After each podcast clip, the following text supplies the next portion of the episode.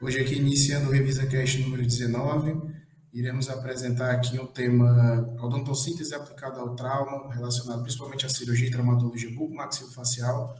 É, eu sou Josfran Filho, professor titular da sede aqui do Revisa Buco Fortaleza. Estou, atualmente estou no segundo ano, indo para o terceiro ano da residência de cirurgia e traumatologia bucomaxilofacial do, do Instituto Doutor José Frota, aqui em Fortaleza, no Ceará. E vou compartilhar um pouquinho aqui da vivência que nós temos relacionadas à odontossíntese aplicada ao trauma e também relacionado a alguns conceitos da cirurgia para questões de atendimento urgencial e emergencial.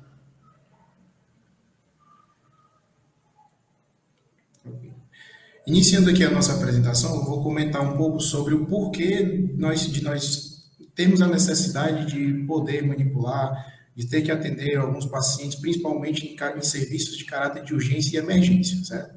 É, como eu citei, eu faço parte do Instituto Dr. José Frota, que é o um, um maior hospital de trauma da América Latina, referência no Brasil todo, inclusive. É, em 2020, ele teve, ficou em terceiro lugar como hospital com maior volume de cirurgias e realizações de procedimentos com osteossíntese maxilofaciais já realizadas. Né? Então, assim, o aspecto do trauma, ele é uma patologia, né, tipo, bem dizer assim, muito característica no, no, no Brasil. O que, que acontece é que muitas vezes o, a, nós temos um baque muito grande, né, quando estamos preparando para a residência, durante a faculdade e tudo mais, e saímos de uma realidade que temos apenas o contato na cirurgia para extração de algum dente, fazendo uma biópsia ali de volume pequeno, e logo quando você passa na residência e tem que dar um plantão desse, é muito comum você fazer um atendimento urgencial relacionado ao trauma. Pode ser um trauma de tecido mole, pode ser um trauma de tecido ósseo, infecção severa ou algo do tipo.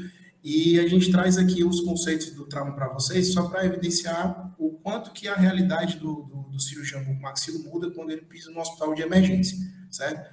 É, aí, no caso, eu estou trazendo para vocês é, alguns casos, assim, mais ou menos específicos de Pode ser que alguém já tenha visto uma comunicação uma comunicação bucosinusal durante após a extração de terceiro molar ou após uma comunicação com o procedimento de, de implante, mas como a gente pode ver nessa imagem aí, clínica, né, isso foi uma comunicação bucosinusal assim, bem extensa que nós já estávamos operando, que foi por conta de um PAF, né, de um projétil de arma de fogo que o paciente foi é, foi acometido com um tiro de espingarda 12, não sei se todo mundo conhece, mas é um, uma arma de alto impacto, ou seja, um padrão assim de comunicação que a primeiro momento a gente até se assusta, né? Que comunicou tanto a região de assoalho de órbita, como também de maxila, como com cavidade oral, ou seja, o paciente sobreviveu por pouco.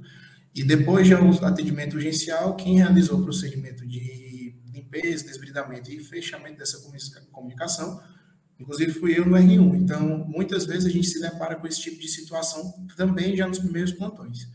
Já no, na imagem abaixo, comentando um pouco aspecto do trauma, né, a gente pode ver um caso que eu sempre tento levar esse caso em toda apresentação, aula, congresso que possa estar relacionado a alguma apresentação da minha parte, que foi um caso de uma, de uma criança alvejada com um projeto de arma de fogo aqui em Fortaleza, que foi atingida durante um tiroteio que, no qual a mãe que dessa criança não fazia parte de, de nenhum momento, da, de, nenhum, de nenhuma facção, algo do tipo, e infelizmente ela estava presente no momento, né? E na hora que começou a troca de tiros, entre duas facções, a mãe posicionou a mão na frente do rosto da criança e, graças a Deus, conseguiu diminuir o impacto né, desse, desse projétil. A mãe praticamente perdeu a mão, mas o projétil atingiu o, o da face, a região hemifácie, da hemifácie esquerda da criança, e graças a Deus ela não teve nenhum trauma específico, nada que significasse um, um procedimento de urgência sobre anestesia geral. Mas o que ainda assustou ainda no nosso atendimento foi porque o projétil se encontrava é, em posição aí, né, exposto, portanto, correndo o risco de estar associado a alguma artéria ou, algum, ou desencadear, você liberar né, um sangramento muito grande após a remoção, mas graças a Deus nós conseguimos também fazer a remoção desse projétil logo em abordagem inicial sobre anestesia local. E a paciente foi liberada logo em seguida. Então, assim, a gente começou essa parte só para é, mostrar para vocês alguns conceitos do trauma, o porquê que a gente precisa é, ter atendimentos urgenciais e não só atendimentos eletivos na cirurgia bucomaxila, ok? Aí, no caso aqui, gente, também foi, só para mostrar para vocês, é um outro centro cirúrgico nosso que nós atendemos de urgência, que foi um paciente que foi estava pilotando uma moto no município de Croatá, E durante um, obviamente estava sem capacete, enquanto ele estava pilotando a moto na estrada, mesmo sofreu um trauma por conta de um fio de arame estendido no meio da, da pista, no caso para assalto, né, para tentar derrubar o motoqueiro. E, infelizmente, esse fio de arame atingiu diretamente na região orofacial dele, né, que causou esse trauma aí de uma energia tão grande, de além de romper esses dois tecidos os dois tecidos moles bilaterais, rompeu tanto comissura labial direita e esquerda, também causou uma fratura lefor 1 nesse paciente que já era desdentado e rompeu a, a carótida comunicando o ducto parotídeo, também com a, com a cavidade oral, de modo exposto, ou seja, a gente teve que reconstruir, utilizou também uma técnica até antiga, que a gente posiciona um gelco, né, que é uma agulhazinha de silicone, para poder encontrar ou reconstruir o ducto parotídeo bilateralmente, para que esse paciente não tivesse nenhuma fístula salivar posterior, nem nada do tipo. E após isso, nós reconstruímos o tecido bilateral, tecido mole, né, bilateral, tanto do lado direito como do lado esquerdo, e também foi realizada a passagem de uma sonda de Foley, que é um, uma sondazinha que a gente utiliza para evitar é, sangramentos nasais, né, de, de, plexo de Woodruff, plexo de Wolf, de, é, de Kisselbeck, principalmente quando tem esses traumas em, de grande energia que podem causar uma repercussão maior para o paciente, né? Ok.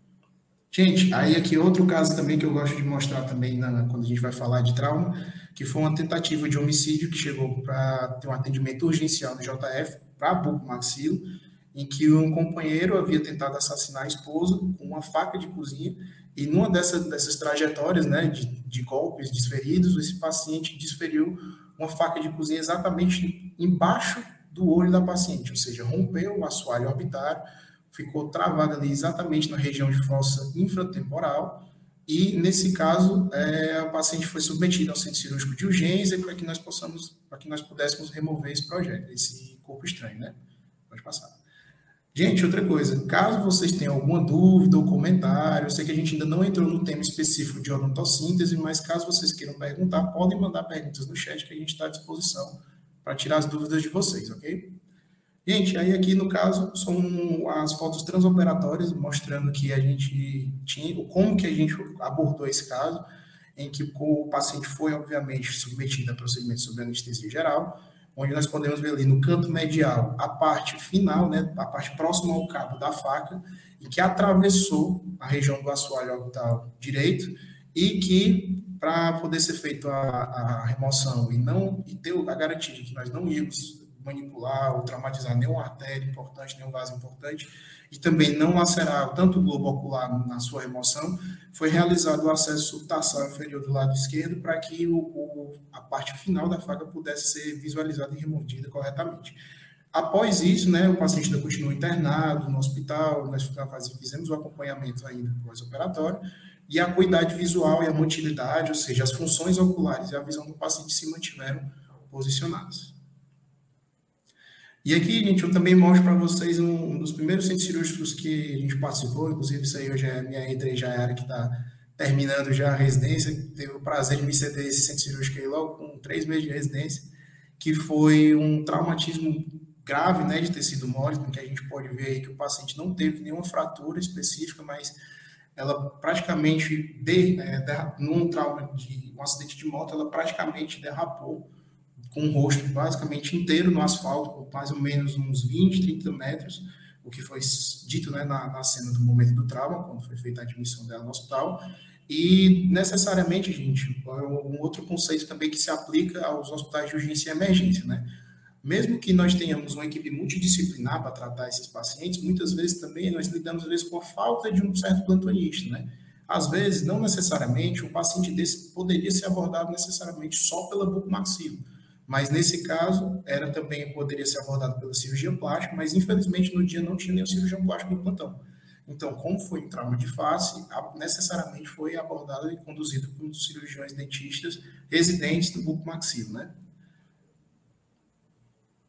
Nesse caso aqui, gente, é só mostrando como ficou o pós-imediato, que nós tentamos reconstruir, mas assim, mesmo que a gente possa ver é parecido com o que era antes, um pouco essa parte da síntese, muito dificilmente os pacientes de trauma conseguem ter um resultado satisfatório de ficar igual ao que era antes, né? que também é uma realidade do residente que vai ingressar aí na parte de urgência e emergência.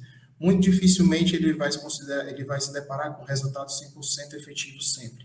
Então, nesse caso, a gente pode dizer que conseguiu é, reparar o, o, paciente de modo concreto, ele conseguiu é, ter um, um, pelo menos as cicatrizes que foram ficar, vão ficar mais alinhadas, mas o paciente era grave, ele teve uma hemorragia retoperitoneal, ou seja, ele teve um trauma de abdômen agudo, severo, também teve choque séptico, porque do trajeto dele vir do, da cena do trauma até o hospital JF demoraram quase 24 horas. Então, demorou um tempo com aquela região toda aberta aqui do lado esquerdo da foto, bem colonizada, com muitos pedaços de asfalto, pedaços de vidro, terra, algo que contamina o paciente de um modo bem severo e é bem difícil nós também tratarmos com antibiótico terapia importante. É, uma dificuldade que nós temos no começo também da residência, principalmente quando a gente está começando a atender esses pacientes, é que como nós temos a, a condução, às vezes, só de procedimentos ambulatoriais, né, o paciente com a boca acordada, tudo mais, o paciente acordado e a boca aberta, a gente tem que se deparar também com algumas manipulações desses pacientes com a intubação orotraqueal, né, com um tubo para fazer a intubação por dentro da boca, algo que às vezes pode atrapalhar, a gente se preocupa de sem querer estubar esse paciente, graças a Deus nunca aconteceu com a gente, mas é sempre um desafio, principalmente para o R1, para vocês aí que daqui a pouco estão ingressando na residência, ter esse cuidado e poder ter esse traquejo aí para não serem abalados por esse tipo de procedimento. E outra coisa, gente, nesse caso, só para só ressaltar, infelizmente essa paciente veio a óbito depois de 11 dias, por conta dessa questão do choque, do choque séptico, mesmo que ela tenha ficado internada na UTI, ela não sobreviveu. Então, também é outra realidade do trauma que nós temos que lidar com principalmente com a questão do acompanhamento pós-operatório, que nem sempre todos vivem. Né? Gente, nesse caso aqui, já começando a entrar no tema da nossa aula, né, da nossa conversa aqui do podcast, é, o tema é basicamente o, as odontocíntese, né, e quais suas indicações. Nesse caso, gente, as indicações para as odontocíntese baseiam principalmente nos tratamentos incruentos, ou seja, fechados de fraturas de maxila mandíbula. O tratamento incruento é quando você não rompe mucosa, não rompe pele, para você poder tentar fazer uma redução da maxila e também tentar fazer uma redução da mandíbula de uma maneira satisfatória, mas que você não comprometa a vascularização e nem a integridade daquele tecido. Um exemplo bem específico disso que a gente cita é necessariamente esse caso que foi apresentado aqui, que foi um paciente de 16 anos que foi alvejado também por um PAF, né, em região de mandíbula direita, perdeu muito tecido mole e também teve uma grande diminuição da mandíbula, né? Vários fragmentos aí associados à fratura de mandíbula. Lembrando que, principalmente citando os conceitos do Fonseca, mais de três fragmentos é, apresentados em uma fratura mandibular ou de maxila já caracterizam uma fratura cominutiva. Quando a gente tem mais de três fragmentos, né, compartilhados assim específicos na fratura, é muito complicado nós reduzirmos essa fratura é, já com acesso assim, imediato, uma abordagem imediata, por conta do risco de desvascularização desses fragmentos. Tendo em vista de que quando você remove o periósteo, você descola o periósteo dessa, desses fragmentos, a tendência é que eles não sejam mais tão nutridos como eles estavam antes, certo? Tanto que isso às vezes costuma cair em prova para saber se PAF a gente aborda imediatamente ou não aborda. E ainda é uma discussão é, importante e considerável, mas assim, questões de vivência, a primeiro momento a gente pensa primeiro em fazer abordagens mais conservadoras, utilizando os bloqueios de maxilo-mandíbula e as odontocíntese, priorizando a reconstrução do tecido mole, certo? E associado também a esse tipo de tratamento, gente, dessas indicações de odontocíntese, é importante falar sobre as situações urgenciais específicas, que às vezes a gente tem um paciente muito grave, por exemplo, tem um trauma de face em que o paciente sofreu uma fratura panfacial, mas que envolveu parede posterior de seio. Paciente também tem um, tem um trauma de abdômen agudo, e necessariamente ele não tem uma indicação de ser submetido a cirurgia de urgência pela cirurgia bucomaxilo. Mas é interessante que nós possamos, pelo menos, manter o perímetro do arco dentário e também manter uma, uma proximidade dos pontos fraturados para que essa fratura, se sequelar, não sequele de um jeito tão grave. Então, muitas vezes nós fazemos algumas odontocíntese que eu vou mostrar mais à frente, como odontocíntese do Cloro, bloqueios maximandibulares de ar, com barras de Erich outras coisas, para a gente pelo menos dar um conforto para esse paciente até o momento dele ser operado. Não necessariamente os pacientes hoje ficam com bloqueios por conta de tratamentos assim já de por lei, principalmente por conta das placas e parafusos, né? os materiais de osteossíntese que a gente tem como recomendação da AO. Então, graças a Deus, tanto para os pacientes como para a gente, a gente tem alternativas melhores do que só fazer o tratamento com, com odontocíntese. É, no caso aqui, a pergunta da Daiane foi sobre o caso do trauma passado, por que, a intubação submetoniana não seria mais ideal? Então, Daiane, porque no caso, a intubação submetoniana, a gente recomenda, de fato, quando o paciente ele tem fraturas né, de terço médio, terço mandibular, e a intubação oronasotraqueal pode ficar comprometida. Mas, assim, se nós pensarmos em caráter de urgência, é, a submetoniana seria interessante para o cirurgião dentista no primeiro momento, quando ele fosse abordar esse paciente, certo? Mas a paciente foi entubada em cena, que é algo que é comum nos atendimentos do SAMU, e quando ele veio para o hospital, para o JF, permaneceu com a intubação orotraqueal mantida, certo? Quando a gente faz essa manipulação, ocorre um fator também, que aí é um pouco até mais complicado de, de, de a gente explicar assim, que não tem tanto em livro que justifique isso para você, mas quando a gente vai fazer uma, uma intubação dessas, a gente costuma passar o tubo pela laringe, né? Pela faringe e tudo. E quando a gente passa o tubo, você causa, querendo ou não, um pequeno trauma. E associado ao trauma cirúrgico, ao trauma natural desse paciente, ele já costuma ter uma constricção, né? Do jeito que tem edema para fora, tem edema também para dentro. Se você tirar esse tubo, manipular, só para você passar ele pelo mento, para a gente fazer uma reconstrução tecidual e depois reverter, já que ele não vai continuar com o tubo assim, né? A intubação submentoniana ela não é indicada para pacientes que vão ficar 7, 10 dias intubados. Não compensa cirurgicamente nós pensarmos nesse tipo de tratamento. A intubação submentoniana né, é, um, é um procedimento que ele é mais recomendado em pacientes que vão sofrer cirurgias eletivas Lembrando que esse paciente ele foi abordado de urgência. Quando ele chegou no plantão, nós já subimos para o centro cirúrgico. Ok? Gente, e lembrando aqui também sobre a questão das odontossinteses em si, é, existe uma grande discussão ainda sobre a questão de ainda devemos utilizar. As odontossinteses não são tratamento arcaico. Por que, que eu trouxe essa pauta para discussão? É, em algumas bancas né, de provas, inclusive, como Mário Gatti, o FPR, às vezes até nas, nas bancas do Exército para cirurgiões já, já feitos, já formados, costumam cair algumas questões falando sobre as odontossíntese, sobre os tipos de odontossíntese, sobre como a gente pode utilizar uma barra de Erich, um, bloqueio com um anéis de Ive. Mas, assim, pensando no, no, tipo de tratamento e no tempo, antigamente, quando não existiam placas e parafusos, né, principalmente na época antes da Primeira Guerra Mundial, e nos tempos antigos, as odontossínteses elas, elas eram ideais porque não se tinha um material de sustentabilidade dos pontos né, fraturados. Hoje, para que a gente garanta que o paciente seja operado corretamente com placas e parafusos, ele fica, é, bem dizer assim, tem pacientes que morrem com as placas, né? não precisam fazer a remoção dessas placas quando a gente opera. Às vezes precisa e tudo mais, mas as, as placas costumam cumprir sua função, sem outra reabordagem.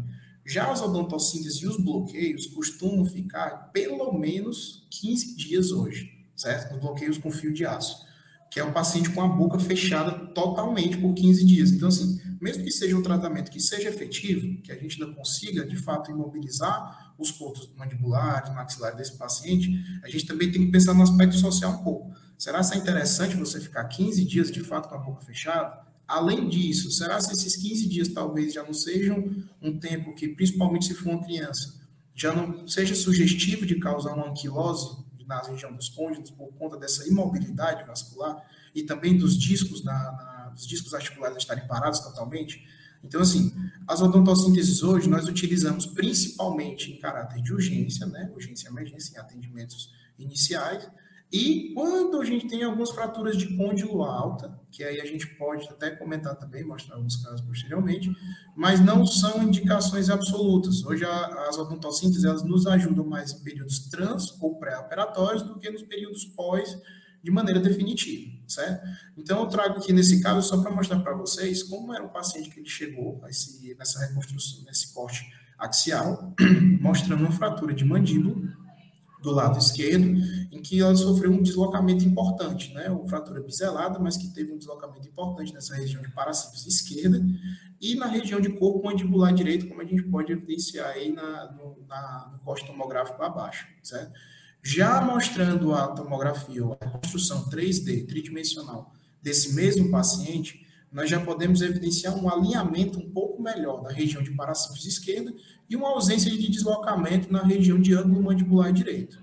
Ou seja, nesse caso, o paciente recebeu um bloqueio maxilomandibular com anéis de Ivy, que eu vou mostrar mais à frente, que são anéis que nós confeccionamos com fio de aço e realizamos o procedimento sob anestesia local, associado a uma odontossíntese do cloro na região de parasíntese esquerda, utilizando a ancoragem dentária, para que essa fratura estivesse mais, tivesse menos mobilidade, tivesse mais alinhada e que desse tanto um conforto para o paciente, já que toda vez que ele fosse abrir a boca, comunicar, se comunicar com alguém, esses cotos mandibulares, essas partes da fratura iriam balançar, digamos assim, iriam se mexer. E isso tanto pode causar um incômodo muito grande para o paciente, como também pode ocasionar os riscos de infecção e até causar uma possível má união aí complicando a cirurgia e as chances de ter um sucesso pós-operatório. Aí aqui é um outro caso, que esse aqui, inclusive, eu operei no, no finalzinho do meu R1, que foi um paciente que chegou na, no JF também por um acidente de moto, mas um acidente bem importante, em que a gente tanto pode ver uma região aí, uma fratura de sínfise mandibular, que não costumam ser fraturas complexas, né? fratura de sínfise, inclusive, a gente diz que é a fratura do finalzinho do R1 para o começo do R2 que é para quando você já está com um pouquinho mais de mão cirúrgica. Mas nesse caso, a gente tem um pouco de dificuldade quanto à questão da diminuição dos fragmentos na região da mandíbula anterior. Então, nesse caso aqui, o que foi que foi um pouco complexo para a gente no primeiro momento. Nesse caso, como o paciente tinha de novo aí, ó, intubação orotraqueal, né, a gente consegue evidenciar o tubo aí do lado direito, esse paciente não podia ser bloqueado a primeiro momento. Então, quando fizemos o atendimento urgencial, para não reparar logo de imediato, já que era um paciente também grave, é, nós fizemos apenas uma odontossíntese do corpo, que a gente pode evidenciar na região, na, na, no recorte 3D, na, na imagem à esquerda, que alinhou a altura e a proximidade desses fragmentos, certo? Mas a primeiro momento, ele só ficou com essa, com essa proximidade, com essa proximidade horizontal dos corpos ele ainda tinha um certo degrau. O lado esquerdo ainda ficava um pouco mais alto do que o direito. Quando o paciente foi estubado, né, que ele já estava em condições de ir para a enfermaria da cirurgia bucomaxilo, não estava mais na UTI, ele foi submetido a um bloqueio maxilomandibular com anéis de Ivy bilateral, que nós conseguimos ver como se fossem pequenos artefatos, tanto do lado direito como do lado esquerdo, na reconstrução 3D do lado esquerdo, certo? E o que é que isso, o que é que isso facilitou para a gente? Quando foi feita a reconstrução, quando foi feita a cirurgia para realizar a osteossíntese com placas e parafusos, já era uma fratura bem mais alinhada, os segmentos tiveram esses fragmentos ósseos aí, né? Que se a gente contar, tem mais de três fragmentos, nesse caso, se mantiveram com vascularização e não houve uma perda de substância, então nós ainda utilizamos esse tipo de segmento para realizar uma fixação satisfatória, e a partir daí nós conseguimos promover uma cirurgia bem mais satisfatória para o paciente e com um grau cirúrgico bem menor para a gente, se nós tivéssemos deixado para abordar esse paciente sem ter realizado a odontossíntese. E no caso, o paciente tinha um aparelho na região de maxila, mas na região posterior esquerda dele havia tido um dano muito grave, ele estava já com, com todos os fios soltos e muitos bregas, e para isso foi feita a remoção do aparelho. Mas caso esse, parceiro, esse aparelho tivesse se mantido, nós não, necessari não necessitaríamos fazer os anéis de Ive, né, que eu vou evidenciar mais à frente, na região de maxila. Nós poderíamos ter também utilizado o aparelho ortodôntico como auxílio no bloqueio maxilomandibular. Ou seja, a odontossíntese é bem versátil. Gente pode ser feito com aparelho, com um bastão de resina, às vezes consegue fazer quando é para fazer uma esplintagem. Já ouvi história até de gente que utilizou agulha anestésica cortada né, nas pontas, mas que dobrou, posicionou no arco central ali do maxilar da mandíbula e, e fez a esplitagem associada à resina com essa, com essa, com essa agulha, de, agulha anestésica. É, tem, pode ser bem versátil. O importante é só que a gente consiga a estabilidade primária desses, dessa, dos dentes ou da, dos pontos mandibulares ou maxilares e também preserve a questão da vascularidade dos tecidos ao redor. Aí, gente, comentando um pouco sobre como que começou essa questão das odontossínteses, elas são bem antigas, né? De fato, já existiam alguns relatos sobre já ser utilizado esse tipo de tratamento antes de Cristo, né? Inclusive, ou seja, eram procedimentos assim que o trauma ele, é, ele existe desde que o mundo é mundo. Então, as cirurgias também, pelo menos a primeiro momento, tinham que acontecer de alguma forma.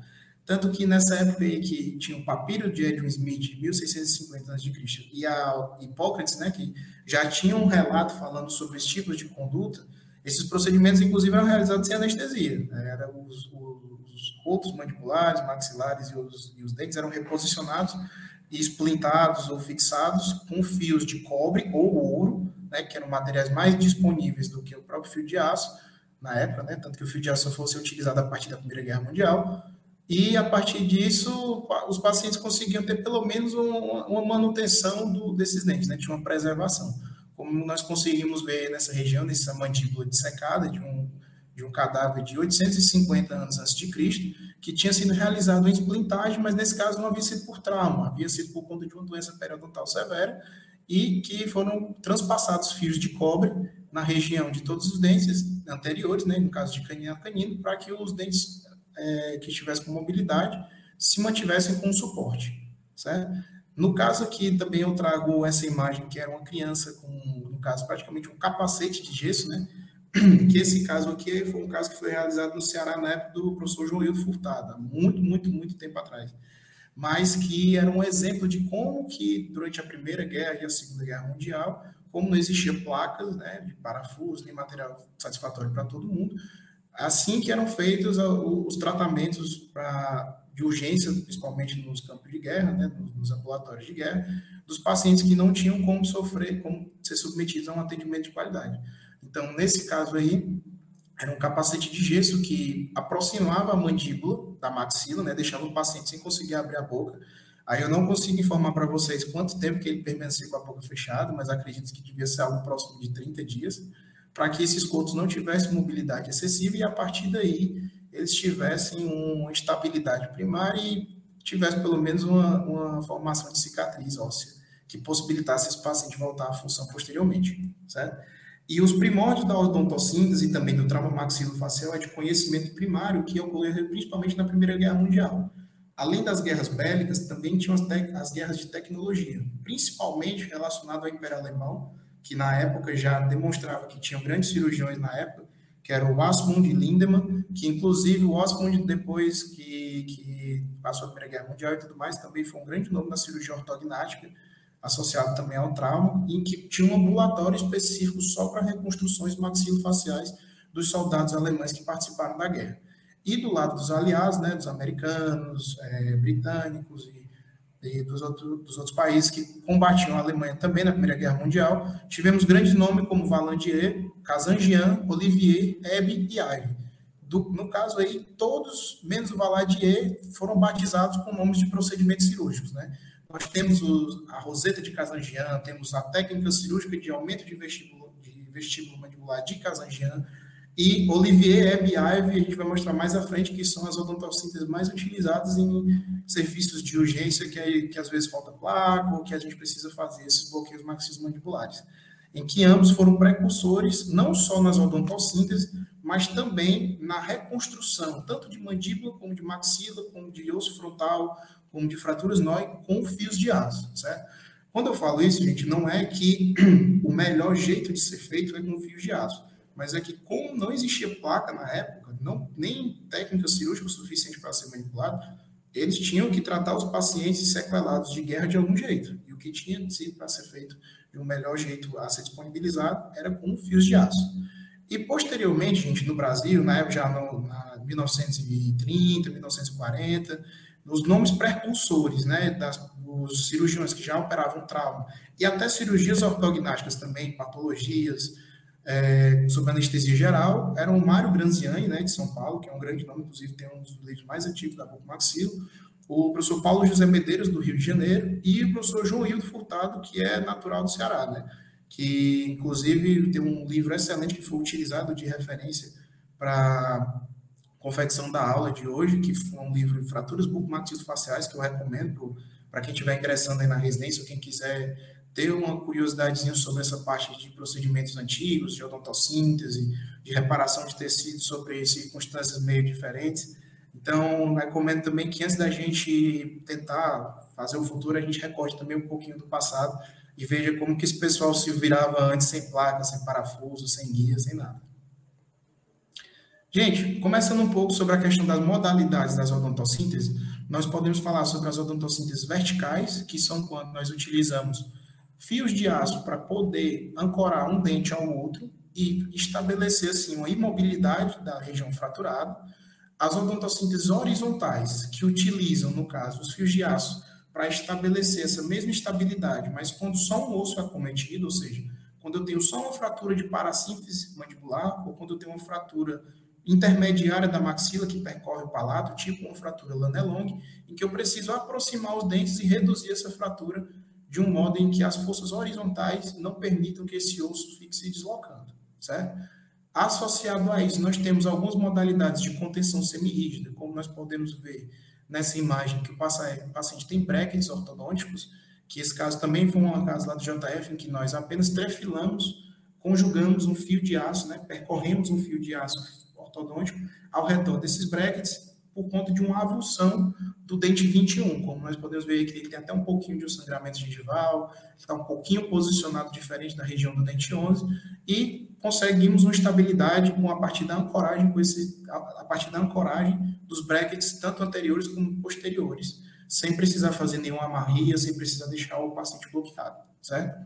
Aí, é, as barras de, de aço, né, que podem ser tanto as barras de Erich, barra de Winter, barra de um, que eu vou falar mais à frente, que elas servem principalmente para agir como modalidade de odontossíntese horizontal e vertical. Ela consegue manter o perímetro tanto do arco mandibular e maxilar e também estabelecer um bloqueio maxilomandibular, como nós podemos ver aí a, a, no lado esquerdo da imagem, né? Apesar de parecer um pouco uma, uma imagem meio complexa, né, meio feia, às vezes já tive colegas leigos que olharam e perguntaram se a gente trabalhava com tortura medieval ou algo do tipo.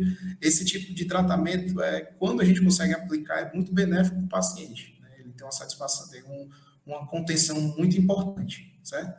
E no caso, gente, temos também a oclusão por ancoragem óssea, né? que graças a Deus é o que temos de mais moderno hoje na, na bucomaxilo principalmente utilizada para trauma, para patologia, quando a gente precisa utilizar placas de reconstrução também, e para cirurgia ortognática, que é quando nós precisamos estabelecer uma posição de cunguia oclusal, em que a gente evita tão, traumatizar né, a região dentária e posiciona os parafusos, é, no caso pode ser tanto mono, bicostais, no caso o ideal é que sejam monos, que a gente posiciona o parafuso em regiões específicas e passa fios de aço ao redor deles, sem ter contato direto com os dentes, certo?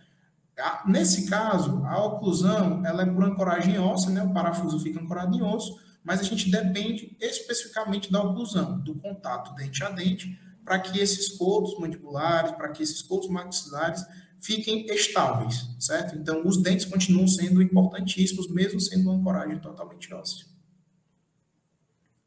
No caso, gente, falando sobre os princípios gerais, quando que nós devemos indicar clinicamente esse tipo de procedimento, né?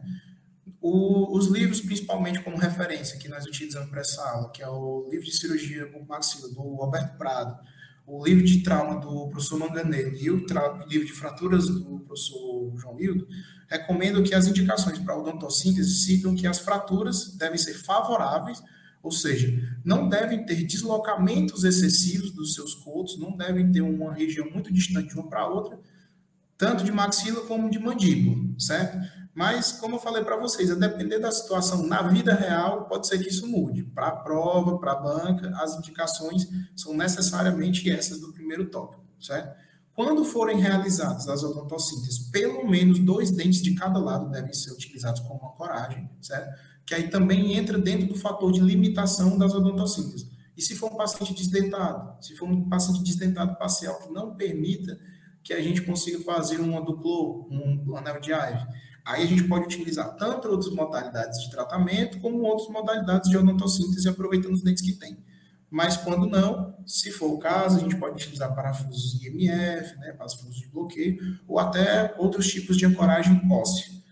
Em questões de prova, gente, os fios de aço indicados principalmente são os fios de aço 0 ou 1. Um. Mas quando nós citamos a questão dos calibres, podem ser utilizados tanto fios de calibres 22 até fios de calibre 28, e no caso é a espessura deles, certo? Mas caso sejam questões de prova, principalmente quando a gente fala em bancas mais tradicionais como Mario Gade, os fios mais utilizados são os fios 0 ou 1, um, que até eles costumam colocar os fios Aciflex, certo? Associado a isso também, nós podemos citar que a odontossíntese ela baseia especificamente na coragem dentária, certo? E as limitações se aplicam novamente aos pacientes dentados, ou desdentados ou dentados parciais, tá certo? Quando não, nós podemos pensar em fazer as goteiras ou as cerclagens, quando os pacientes não têm dentes, que é para a gente poder tentar pensar em estabilizar esses cultos de alguma maneira, tá bom?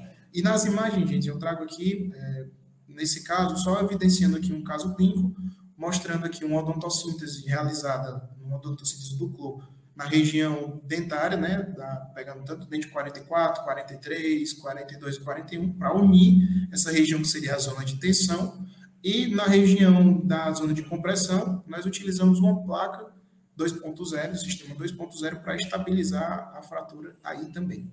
E na imagem do canto superior esquerdo, nós temos um exemplo do que, é que seriam as fraturas favoráveis ou desfavoráveis.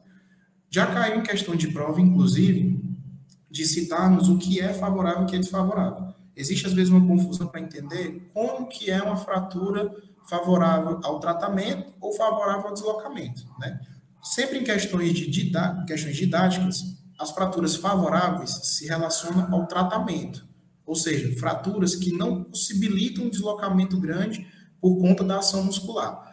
Nesse caso, quando nós olhamos aí para a imagem, a fratura que, se, que tem um bisel, que está em concomitância com a ação muscular do músculo temporal, do músculo masseter e até do próprio músculo perigoideu medial também, uma fratura favorável seria do lado do, a figura A, né? que no caso a região posterior desses músculos tende a elevar esse corpo mandibular para cima e a parte posterior do segmento distal costuma ir para baixo, certo? E o, a figura B representa uma fratura desfavorável. Não, perdão, uma fratura, eu troquei, gente. A fratura A, ela é desfavorável, já que ela permite que tenha essa ação muscular, e a fratura B, ela é uma fratura favorável, já que a gente está falando de tratamento, certo? A fratura B, desse padrão aí da imagem, significa que a ação muscular não vai ter uma implicação muito grande, já que o bisel vai formar tipo um anteparo, um encalço, e não vai permitir essa elevação do corpo proximal, certo? E aqui, a gente, mostrando mais ou menos como que seria um exemplo da goteira, certo?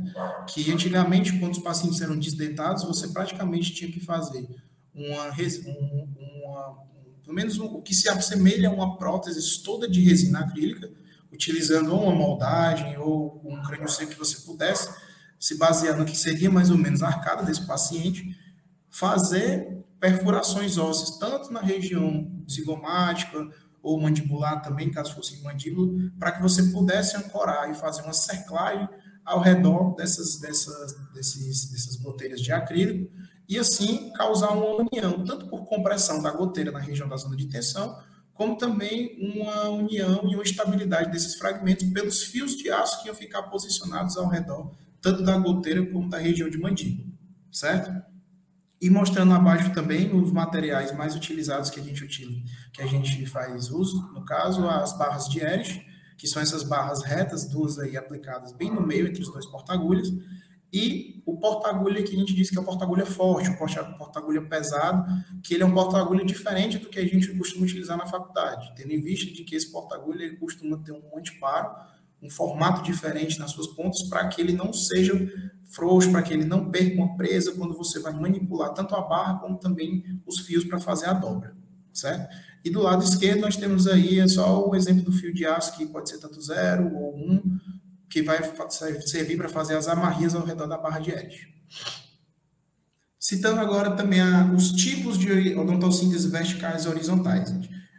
As odontocínteses em si, elas têm umas peculiaridades. Tem cirurgiões que costumam fazer de um jeito, as classificações podem mudar de um livro para o outro. Por exemplo, quando, quando eu fui estudar na época da residência, o Roberto Prado, que é um dos livros mais completos didaticamente sobre essa parte de odontossíntese, descreve totalmente didático o formato de todas as odontossínteses, tanto Web, IVE, Duplo, Escada, mas Manganello já cita que existe um anel de IVE que passa por baixo, um anel de IVE que passa por cima, um anel de IVE que passa pelo meio. Ele não leva essa consideração em conta, certo? Então, assim, e até em questões de prova, as bancas costumam utilizar mais como referência o livro do Prado, certo? Então, a gente utiliza o Manganello apenas para complementar a didática. Então, nessa parte aqui, nós vamos evidenciar e tentar utilizar principalmente os conceitos do Roberto Prado, certo? Nesse caso aqui, gente iniciando e comentando sobre as odontossinteses, as odontossinteses verticais, eu vou falar, começar pela mais clássica, certo? Que é o anel de Ive. Gente, o anel de Ive consiste em você transpassar um fio de aço formado como se fosse com aleta, né? Onde nós podemos ver na imagem A, que tem um, um anel né, ao redor, bem acima, onde tem um, um fiozinho na vestibular, perto de onde foi feita a trefilação, em que a gente, eu vou até mostrar mais à frente detalhado como é que pode ser, porque às vezes é um pouco confuso mesmo, principalmente quando você não fez. Mas eh, esse anel de Ive, ele transpassa entre os dentes que vão ser utilizados para ancoragem, né? E, por via de regra, nós utilizamos preferencialmente os pré-molares, tanto superiores como inferiores, já que são áreas que têm um equador protético mais retentivo e que facilite a retenção desses fios de aço, para que esses fios não tenham um deslocamento importante ou algo do tipo, mas que eles vão mudar principalmente por onde esse fio vai passar é, em relação aos anéis, certo? O fio que eu digo, gente, é que se vocês forem olhar tanto na imagem A, B, C e D, vocês vão ver que formam como se fosse uma curva, né? Como se fosse um formato de pista. E nessa, no início dessa pista tem como se fosse um anel. Onde você vai trefilar, que é você pegar um porta-agulha você acochar o fio para que ele fique preso ao dente, pode ser que mudem as posições, certo? Então, anel de Ivy costuma passar por debaixo desse, desse anel, o fio costuma passar por debaixo desse anel. O de, o de M costuma ter um fio que passa por dentro do anel ou aleta. O de Olivier costuma passar por debaixo da aleta que já foi trefilada e o de Silverman costuma ter a, o de Silverman e o de Leblanc costumam ter uma trefilação em conjunto, ou seja, eles costumam eles pegam dois fios de aço já trefilados tanto na região de maxila como de mandíbula que estão enrolados em si, aproximam as duas pontas tanto da maxila como da mandíbula e torcem juntos essas duas porções, porque isso causa uma tensão que vai promover o bloqueio maxilomandibular nesse paciente. No caso aqui, só evidenciando como deveria ser a, a de Leblanc, né? Que aí ela pode ter a, a diferença de não pegar os dois dentes. Caso o paciente seja desdentado parcial e não tenha os dois premolares, se já tiver um, nós podemos utilizar esse premolar unitário para fazer uma amarria, uma volta com fio ao redor dele mesmo, certo? Eu passo o fio na vestibular, sai na lingual, contorno o dente no outro lado, na outra papila, como se fosse na região distal, e amarro. Eu dou como se fosse um nó ao com um fio de aço ao redor desse dente. Não tem segredo. E, a, e depois disso, faço isso no dente antagonista e crio como se fosse um cadastro, um, um, uma trefilação, um fiozinho mais extenso. A partir disso, ao invés de cortar, para não ficar ferindo a gengiva e tudo mais do paciente, a gente une esses dois fios, como nós podemos ver na imagem à esquerda, e realiza-se o bloqueio maxilomandibular por conta da ancoragem dentária a partir da trefilação desses dois fios. Nesse caso aqui, gente, é só mostrando também como seria a passagem dos fios da barra de Erich, certo? Temos a barra de Erich aí utilizada para fazer tanto um, uma odontossíntese vertical como odontossíntese horizontal, mas quando nós vamos passar essa barra, gente, inclusive é um do, das tarefas do R1 na grande maioria dos serviços, mas que, que é um pouquinho chato de você passar no começo, porque você tem que começar a fazer, que inclusive já foi questão de prova também, que o ponto ideal para você começar a fazer a odontossíntese com a barra de Erich é você começar a trefilar, circundar os fios tanto pegando os dentes como também a barra, a partir dos primeiros molares superiores, certo? Quando você vai utilizar na maxila. Então, mostrando esse desenho acima, nós podemos ver que é como se fosse um laço. Eu passo um fio por baixo da barra e um fio pelo outro. Um fio por baixo e um fio por cima da barra, certo? Quando a gente faz essas movimentações, fica mais fácil de quando eu for enrolar esse fio nele mesmo, pegar um porta-agulha, como na imagem demonstrada e for enrolando, for acochando esse fio, eu consigo unir a barra ao dente. Por isso que a barra de Esch, apesar de ser tão trabalhosa, ela é muito boa, porque ela permite uma ancoragem e um, e um torque que pode ser utilizado tanto em vetor horizontal como também em vetor vertical. E falando sobre, só sobre mostrando como seria a técnica para você passar os fios, gente, que é, é um pouco abstrato. É, eu lembro que quando eu estudava, isso, isso foi uma parte que eu rezava para não cair na prova, porque ah, para eu imaginar como é que seria essa passagem de fios, eu, eu não, não tinha vivência de, de hospital de urgência nem nada, e achava muito complexo. Mesmo que o Roberto Prato fosse, fosse um, um livro didático, eu não conseguia imaginar até realizar, certo? Então, eu tentei trazer nesse manual ilustrado, mostrando que a gente faz como se fosse um, um, um fio de aço com essa aleta já formada. O que eu queria dizer ali na imagem, que é aleta ou anel, está referente a essa primeira imagem, onde nós temos no quadrante superior esquerdo, né? Que o paciente ele tem que ser, tem que você tem que passar esse anelzinho com duas, com as duas pontas do fio entre o espaço interdental. Um fio vai para o lado direito, um fio vai para o lado esquerdo, percorrendo tanto a mesial de um dente do dente oposto como a distal do dente oposto do lado esquerdo, certo? A partir disso é que é onde começa a confusão das nomenclaturas, né? Que aí eu, eu tinha isso aí, inclusive, resumido na, na, na, na parede do meu quarto quando eu estudava antigamente, que era para se diferenciar por onde que cada fio passava, certo? Ou seja, o fio que tem que passar por debaixo dessa aleta aí, desse anelzinho que fica na região vestibular dos dentes, ele tem que passar abaixo para ele ser considerado do anel de Ive. Quando você passa por dentro, como se você estivesse passando um fio de costura por dentro de uma agulha, significa que você está fazendo a, o, a odontossíntese de Epp. E quando você passa, passa por debaixo da parte trefilada, que ainda é mais abaixo dessa aleta que nós confeccionamos, nós podemos chamar de Olivier. E quando utilizamos as duas pontas, tanto a, a ponta que vai da parte posterior como da parte anterior, nós podemos chamar a, a odontossíntese de Silverman, certo? Qual o tamanho indicado, gente? Inclusive, isso já foi uma questão de banca de, de prova aberta da UERJ, né, que pediu passo a passo de uma odontossíntese e pedia também tanto o tipo de fio e o tamanho recomendado. Que o tamanho recomendado para que você faça esse anel é um fio de 10 centímetros, que pode ser realizado para você fazer essa confecção, né, desse, desse, desse, do, do, da totalidade do, do fio que nós vamos utilizar para fazer o anel, e a aleta, né, que é essa parte arredondada bem da ponta que fica entre a mesial e a distal, na parte vestibular dos dentes, é, seja de aproximadamente 3 centímetros. Certo? Isso aí, gente, realmente só encontrei no Prado. Não tem no Milouro, não tem no Fonseca, não tem em nenhuma outra parte. Certo? É, temos uma pergunta aqui da Daiane também, que ela pergunta se uma das principais desvantagens da barra de Eris seria os desgastes e alterações do tecido periodontal ou se tem alguma outra que supera. No caso, Daiane, é, necessariamente a principal contraindicação da barra de Eris é, a meios funcionais e também das odontossínteses convencionais, né, a própria Duplo, a própria, é, a própria eles traumatizam muito o periodonto, certo? Eles, de fato, traumatizam região de ligamento periodontal, gengiva nem se fala, esse paciente fica realmente castigado por uns tempos, mas nesse caso a gente pesa um pouco o que é que é mais importante para esse paciente.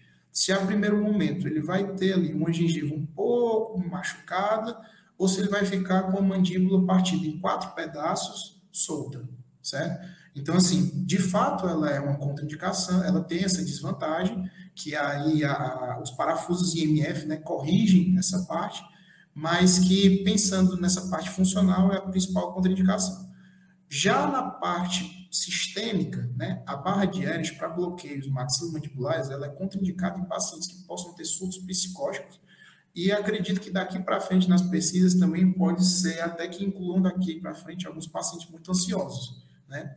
Porque lembrando que antigamente os pacientes, quando faziam cirurgias ortognáticas, eles ficavam bloqueados de 30 a 45 dias, principalmente com barras de Ehrlich. Então, nesse quesito, sistêmico, assim, por exemplo, quando o paciente tinha muita êmese, né, muita vontade de vomitar no pós-cirúrgico, ele realmente tinha o quadro de vômito e não podia abrir a boca, né? Então, você tinha que aspirar a secreção, dentre outras complicações desse tipo. Então, funcionalmente falando, a barra de Ares tem esse desgaste do, do, do tecido periodontal de fato.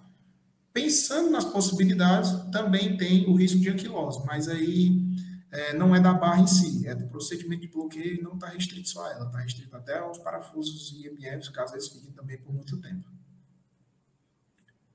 Gente, aí trazendo aqui um pouco as. Só para a gente discutir, né? Não é para a gente acertar, não é para a gente comentar nem nada, mas é só para vocês entenderem como que essas questões costumam cair na prova, tá? Eu trouxe aqui uma questão da Banca de Nova Friburgo, Friburgo do Rio de Janeiro de 2007, que ele questiona que no tipo de odontossíntese em que são necessários dois dentes aproveitáveis de cada lado da fratura, é boa para ajustes horizontais nos segmentos. Qual odontossíntese? Gente, nós falamos aqui que tem os tipos de odontossíntese vertical e horizontal, certo? Eu vou mostrar mais à frente as horizontais, porque eu queria entrar, adentrar no assunto mostrando essas questões, porque nessa, nesse item nós temos tanto a odontossíntese de pérola, a odontossíntese de Risno, a odontossíntese escada e a odontossíntese duclô como fraturas que possam ter uma aproximação horizontal, certo? Sendo que ele falou necessariamente dois dentes. A questão pediu que fossem dois dentes.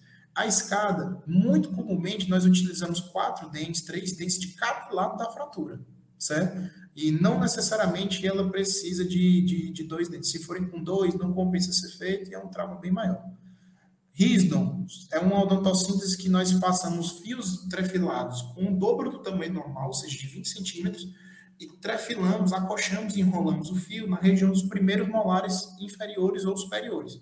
E eles circundam a mandíbula total até a região oposta, ou seja, ela precisa pegar o molar inferior até o outro lado. Então, necessariamente não são dois dentes, tá? E a pérola é utilizada como odontossíntese quando o paciente tem ausências dentárias, que no espaço em que existem as ausências dentárias, você pode fazer uma esfera de resina e transpassar os fios por dentro dessa esfera, para que ali fique como se fosse uma sustentação do periodonto durante a mastigação e evite um trauma muito grande nos fios. Então, a resposta correta nesse caso é a odontossíntese do cu, como nós já tínhamos assinalado, tá certo? E aqui na UPE, ou seja, já é uma banca tradicional também, mas não é uma prova nem tão antiga, né, de 2014, questiona contra as fraturas faciais. No caso, fala sobre a questão de como que a gente pode utilizar as cerclagens e as odontossinteses do corpo, certo? Principalmente. Gente, a cerclagem é um procedimento que eu vou mostrar no último slide aqui, que ela é um, uma passagem de um fio de aço que circunda a mandíbula para que essa mandíbula não fique se deslocando. Quando que ela é indicada? Em pacientes desdentados e que têm fraturas biseladas, sem deslocamento grande. É um procedimento, gente, que é, ficou totalmente em desuso. Hoje nós utilizamos em cirurgias que, quando o hospital, por exemplo, no meu caso, eu só vi porque faltou placa para operar paciente, às vezes tem esses problemas no SUS, né? Nós temos que lidar com essa limitação, mas o trauma continua acontecendo, os pacientes continuam se acidentando de moto, na agressão física, e como era uma fratura que tinha a, a possibilidade de ser feita e não tinha previsão para a cirurgia desse paciente, foi realizada essa cerclagem, certo? Mas não é um procedimento convencional, assim como não é também as goteiras, tá certo? Mas nesse caso, ele só cita que a cerclagem consiste na colocação de um fio de aço inoxidável em torno do osso para possibilitar maior função do referido. Nesse caso, gente, é para evitar a função. Quando eu faço uma cerclagem, eu quero que esse osso não tenha contato. Eu quero que esse osso fique estável, que ele não sofra carga, e se ele tiver uma função, como não é uma fixação interna rígida, é uma fixação semi-rígida, tende a ter um deslocamento e perder essa região de essa região de estabilidade, certo? Aí é uma questão, esse item é um pouco dúbio, mas dá para entender pela questão da placa da UPE, que cita que as cerclagens não podem ser utilizadas para estabilizar uma goteira, certo? Gente, as goteiras, elas são aquelas tipos de, de resinas acrílicas que a gente faz semelhante a uma prótese para pacientes desdentados, em que eu posso fixar com fios de aço, tanto no osso ancorado em osso, como também fazendo um tipo de cerclagem. Não é totalmente contraindicado. Mas se você fizer isso, você tende a ter uma compressão dos tecidos moles um pouco maior do que você fazer a cerclagem associada a uma fixação direta no osso, certo? Então, esse item ele não é o mais correto, mas se não tivesse o item A, a gente poderia pensar na possibilidade de estar correto, tá certo? O item D cita que é um tipo de, de cerclagem utilizado na maxila, mas não é uma cerclagem, é uma odontossíntese convencional, você não tem um total enlaçamento do osso, e dizendo que o item E, gente, é, é a bandagem de Crepon de Gibson, é utilizada, cortou aqui, mas é, dizendo que é utilizada ainda hoje no trauma maxilofacial. Hoje a gente só usa a bandagem de Gibson para quando o paciente tem uma luxação de ATM, a gente faz um curativozinho ao redor da cabeça dele, tá certo? E de fato, as fraturas nasais em livro aberto são mais comuns em crianças.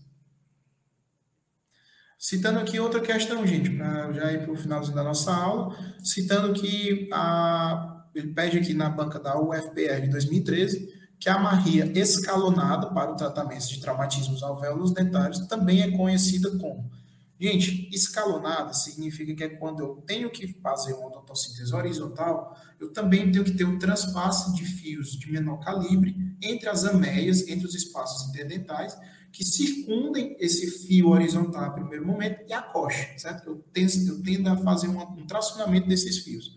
A partir daí, só tem na questão uma odontossíntese horizontal que utiliza esse conceito, que foi a odontossíntese hipocrática que ela costuma transpassar cada dente envolto na fratura, sempre de três a quatro dentes, tanto saindo pela vestibular como saindo pela lingual. É como se fosse, eu vou mostrar mais à frente, mas é como se fosse um, um, um você circunda todos os dentes, tanto em face vestibular e lingual, para que eles fiquem entrefilados e façam uma união dessa região, certo?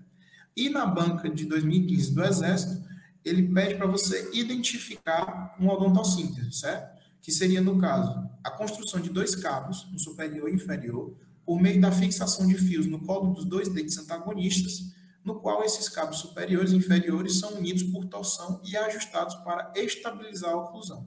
Segundo o Prado, que é o livro que eu utilizei como referência para a aula também, gente, constitui a odontossíntese de Leblanc. Lembrando que naquele slide anterior, eu tinha mostrado que Leblanc é aquela odontossíntese que você amarra um fio ao redor do dente, a coxa, né, trefila, você vai apertando, causando uma união, e você une esse fio grande que ficou na frente do dente com o dente de baixo, com o dente antagonista. E a partir daí, você causa uma, um bloqueio maxilomandibular, certo?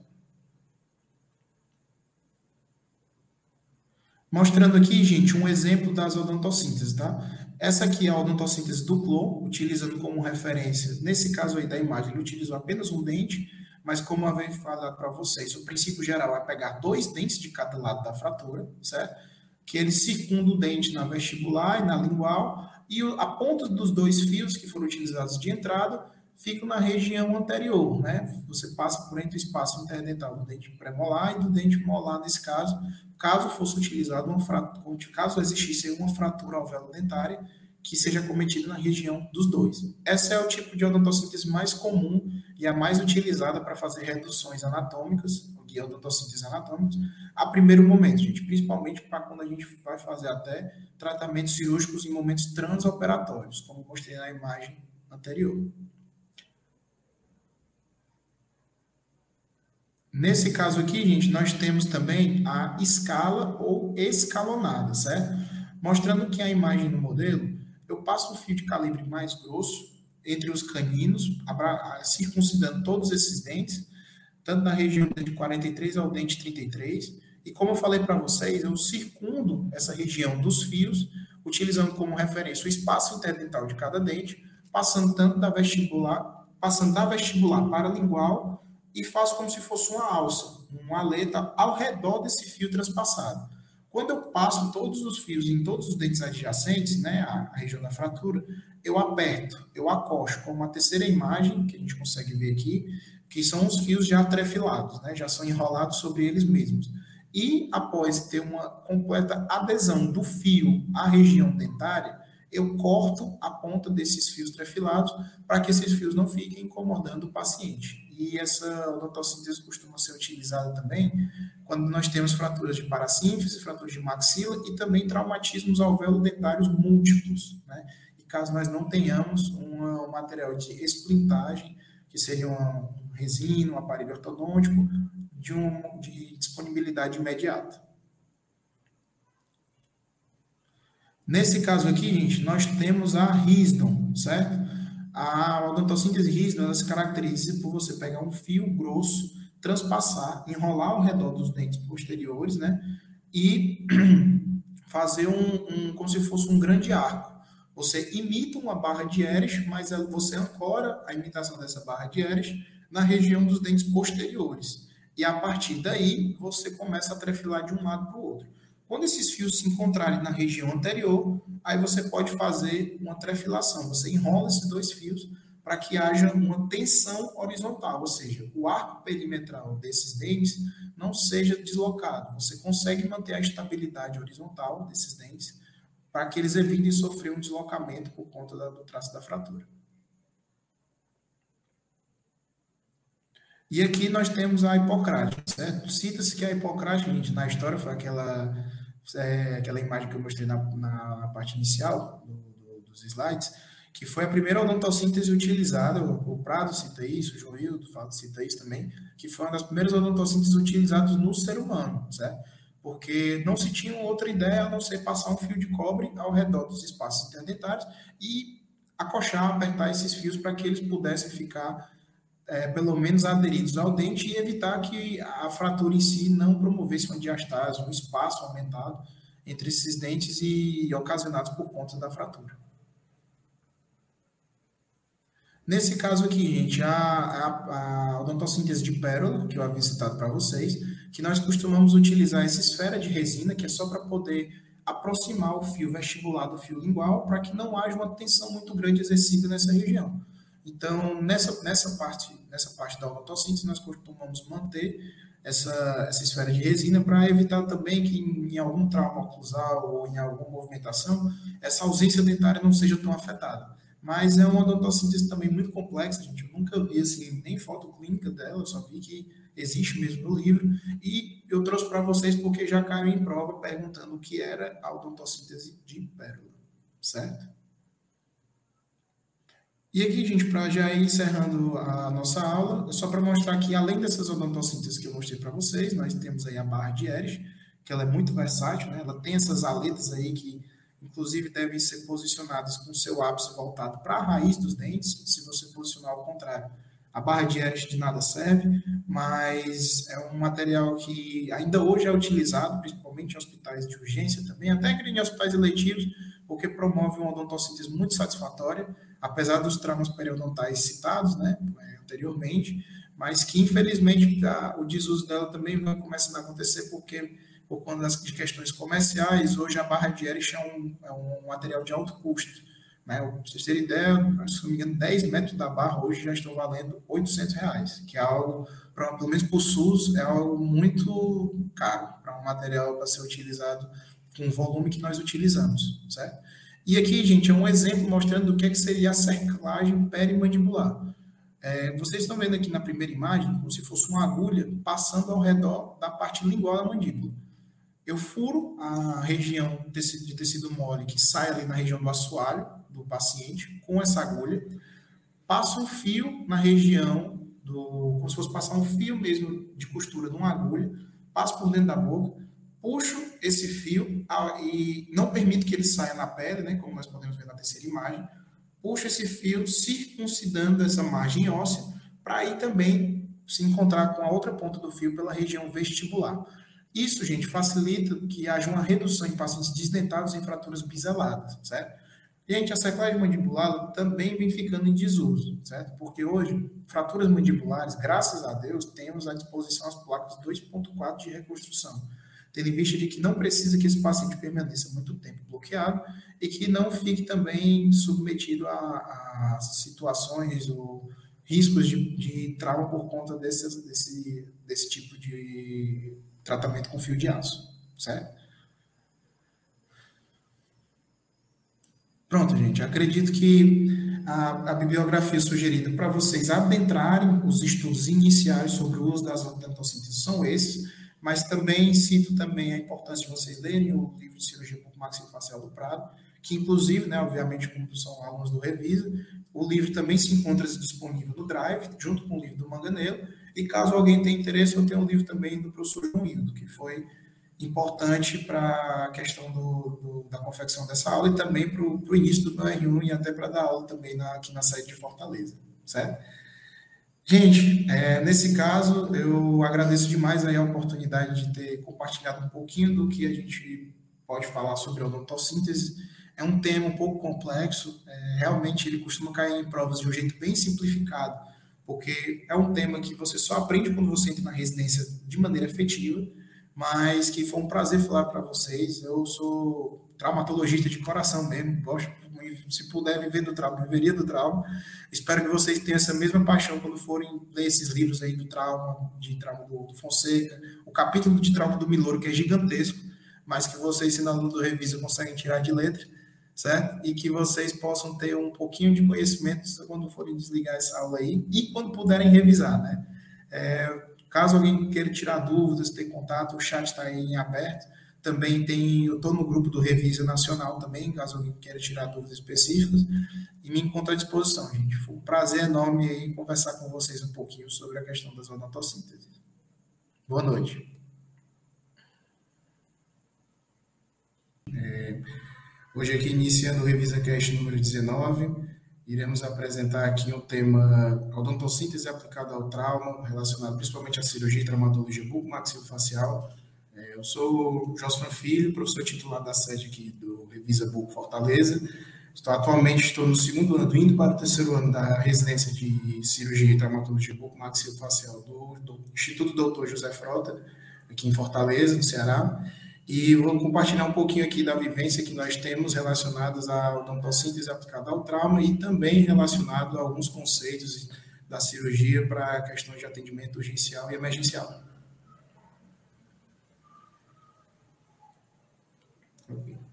Iniciando aqui a nossa apresentação, eu vou comentar um pouco sobre o porquê nós, de nós temos a necessidade de poder manipular, de ter que atender alguns pacientes, principalmente em, em serviços de caráter de urgência e emergência, certo? É, como eu citei, eu faço parte do Instituto Dr. José Frota, que é o um, um maior hospital de trauma da América Latina, referência no Brasil todo, inclusive. É, em 2020, ele teve, ficou em terceiro lugar como hospital com maior volume de cirurgias e realizações de procedimentos com osteossíntese maxilofaciais já realizadas. Né? Então, assim, o aspecto do trauma, ele é uma patologia, né, tipo, bem dizer assim, muito característica no, no, no Brasil. O que, que acontece é que muitas vezes o, a, nós temos um baque muito grande, né, quando estamos preparando para a residência, durante a faculdade e tudo mais, e saímos de uma realidade que temos apenas o contato na cirurgia para extração de algum dente, fazendo uma biópsia ali de volume pequeno, e logo quando você passa na residência e tem que dar um plantão desse, é muito comum você fazer um atendimento urgencial relacionado ao trauma. Pode ser um trauma de tecido mole, pode ser um trauma de tecido ósseo, infecção severa ou algo do tipo, e a gente traz aqui os conceitos do trauma para vocês, só para evidenciar o quanto que a realidade do, do, do cirurgião do maxilo muda quando ele pisa no hospital de emergência, certo? É, aí, no caso, eu estou trazendo para vocês é, alguns casos, assim, mais ou menos específicos de... Pode ser que alguém já tenha visto uma comunicação uma comunicação bucosinusal durante após a extração de terceiro molar ou após uma comunicação com o procedimento de, de implante, mas como a gente pode ver nessa imagem aí, clínica, né, isso foi uma comunicação bucosinusal assim, bem extensa que nós já estávamos operando, que foi por conta de um PAF, né, de um projétil de arma de fogo que o paciente foi é, foi acometido com um tiro de espingarda 12, não sei se todo mundo conhece, mas é um, uma arma de alto impacto, ou seja, um padrão assim de comunicação que a primeiro momento a gente até se assusta, né? Que comunicou tanto a região de assoalho de órbita, como também de maxila, como com cavidade oral, ou seja, o paciente sobreviveu por pouco. E depois de um atendimento urgencial, quem realizou o procedimento de limpeza, desbridamento e fechamento dessa comunicação Inclusive fui eu no R1. Então, muitas vezes a gente se depara com esse tipo de situação também já nos primeiros plantões. Já no, na imagem abaixo, comentando um pouco do, do aspecto do trauma, né, a gente pode ver um caso que eu sempre tento levar esse caso em toda apresentação, aula, congresso que possa estar relacionado a alguma apresentação da minha parte, que foi um caso de uma, de uma criança alvejada com um projeto de arma de fogo aqui em Fortaleza, que foi atingida durante um tiroteio que, no qual a mãe que dessa criança não fazia parte de, de nenhum momento, da, de, nenhum, de nenhuma facção, algo do tipo, e infelizmente ela estava presente no momento. Né? E na hora que começou a troca de tiros entre duas facções, a mãe posicionou a mão na frente do rosto da criança e, graças a Deus, conseguiu diminuir o impacto né, desse, desse projétil. A mãe praticamente perdeu a mão, mas o projétil atingiu o, o face, a região face, da face esquerda da criança, e graças a Deus ela não teve nenhum trauma específico, nada que significasse um, um procedimento de urgência sobre anestesia geral. Mas o que ainda assustou aí do nosso atendimento foi porque o projétil se encontrava é, em posição aí, né, exposto, correndo o risco de estar associado a algum artéria ou, algum, ou desencadear, você liberar né, um sangramento muito grande após a remoção, mas graças a Deus nós conseguimos também fazer a remoção desse projétil logo em abordagem inicial sobre anestesia local. E a paciente foi liberada logo em seguida. Então, assim, a gente começou essa parte só para é, mostrar para vocês alguns conceitos do trauma, o porquê que a gente precisa é, ter atendimentos urgenciais e não só atendimentos eletivos na cirurgia bucomaxila, ok? Aí, no caso aqui, gente, também foi, só para mostrar para vocês, é um outro centro cirúrgico nosso que nós atendemos de urgência, que foi um paciente que foi estava pilotando uma moto no município de Croatá, e durante um, obviamente estava sem capacete, enquanto ele estava pilotando a moto na estrada, mesmo sofreu um trauma por conta de um fio de arame estendido no meio da, da pista, no caso para assaltos, né, para tentar derrubar o motoqueiro.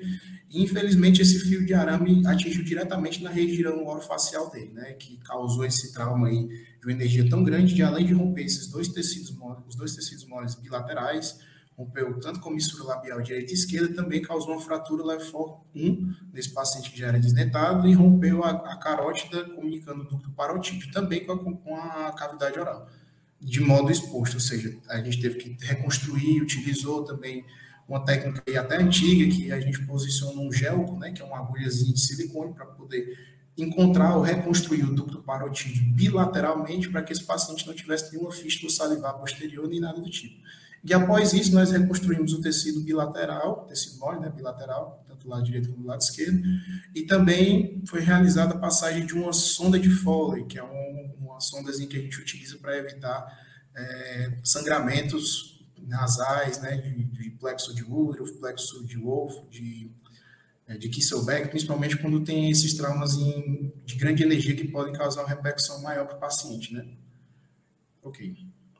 Gente, aí aqui outro caso também que eu gosto de mostrar também na, quando a gente vai falar de trauma, que foi uma tentativa de homicídio que chegou para ter um atendimento urgencial no JF para bucomaxilo, em que um companheiro havia tentado assassinar a esposa com uma faca de cozinha e numa dessas, dessas trajetórias né, de, de golpes desferidos, esse paciente desferiu uma faca de cozinha exatamente embaixo do olho da paciente, ou seja, rompeu o assoalho orbitário, ficou travada ali exatamente na região de fossa infratemporal, e nesse caso é, a paciente foi submetida ao centro cirúrgico de urgência para que nós possamos, para que nós pudéssemos remover esse projeto, esse corpo estranho, né? Pode passar. Gente, outra coisa, caso vocês tenham alguma dúvida ou comentário, eu sei que a gente ainda não entrou no tema específico de odontossíntese, mas caso vocês queiram perguntar, podem mandar perguntas no chat que a gente está à disposição para tirar as dúvidas de vocês, ok? Gente, aí aqui no caso são as fotos transoperatórias mostrando que a gente tinha, como que a gente abordou esse caso, em que o paciente foi, obviamente, submetido a procedimento sobre anestesia geral, onde nós podemos ver ali no canto medial a parte final, né, a parte próxima ao cabo da faca, e que atravessou a região do assoalho orbital direito, e que, para poder ser feita a, a, remoção e não e ter a garantia de que nós não íamos manipular ou traumatizar nenhuma artéria importante, nenhum vaso importante, e também não lacerar tanto o globo ocular na sua remoção, foi realizado o acesso subtarsal inferior do lado esquerdo para que o, o, a parte final da faca pudesse ser visualizada e removida corretamente. Após isso, né, o paciente ainda continua internado no hospital, nós fizemos o acompanhamento ainda pós-operatório, e a acuidade visual e a motilidade, ou seja, as funções oculares e a visão do paciente se mantiveram posicionadas. E aqui, gente, eu também mostro para vocês um, dos primeiros centros cirúrgicos que a gente participou, inclusive isso aí hoje é minha entra já era que está terminando já a residência, teve o prazer de me ceder esse centro cirúrgico aí logo com três meses de residência, que foi um traumatismo grave, né, de tecido mole, que a gente pode ver aí que o paciente não teve nenhuma fratura específica, mas ela praticamente, de, é, num trauma de um acidente de moto, ela praticamente derrapou com o rosto basicamente inteiro no asfalto, por mais ou menos uns 20, 30 metros, o que foi dito né, na, na cena do momento do trauma, quando foi feita a admissão dela no hospital. E necessariamente, gente, é um outro conceito também que se aplica aos hospitais de urgência e emergência, né? Mesmo que nós tenhamos uma equipe multidisciplinar para tratar esses pacientes, muitas vezes também nós lidamos às vezes com a falta de um certo plantonista, né? Às vezes, não necessariamente, um paciente desse poderia ser abordado necessariamente só pela bucomaxilo Mas nesse caso, era também poderia ser abordado pela cirurgia plástica, mas infelizmente no dia não tinha nenhum cirurgião plástico no plantão. Então, como foi um trauma de face, necessariamente foi abordado e conduzido por cirurgiões dentistas residentes do buco maxilo, né?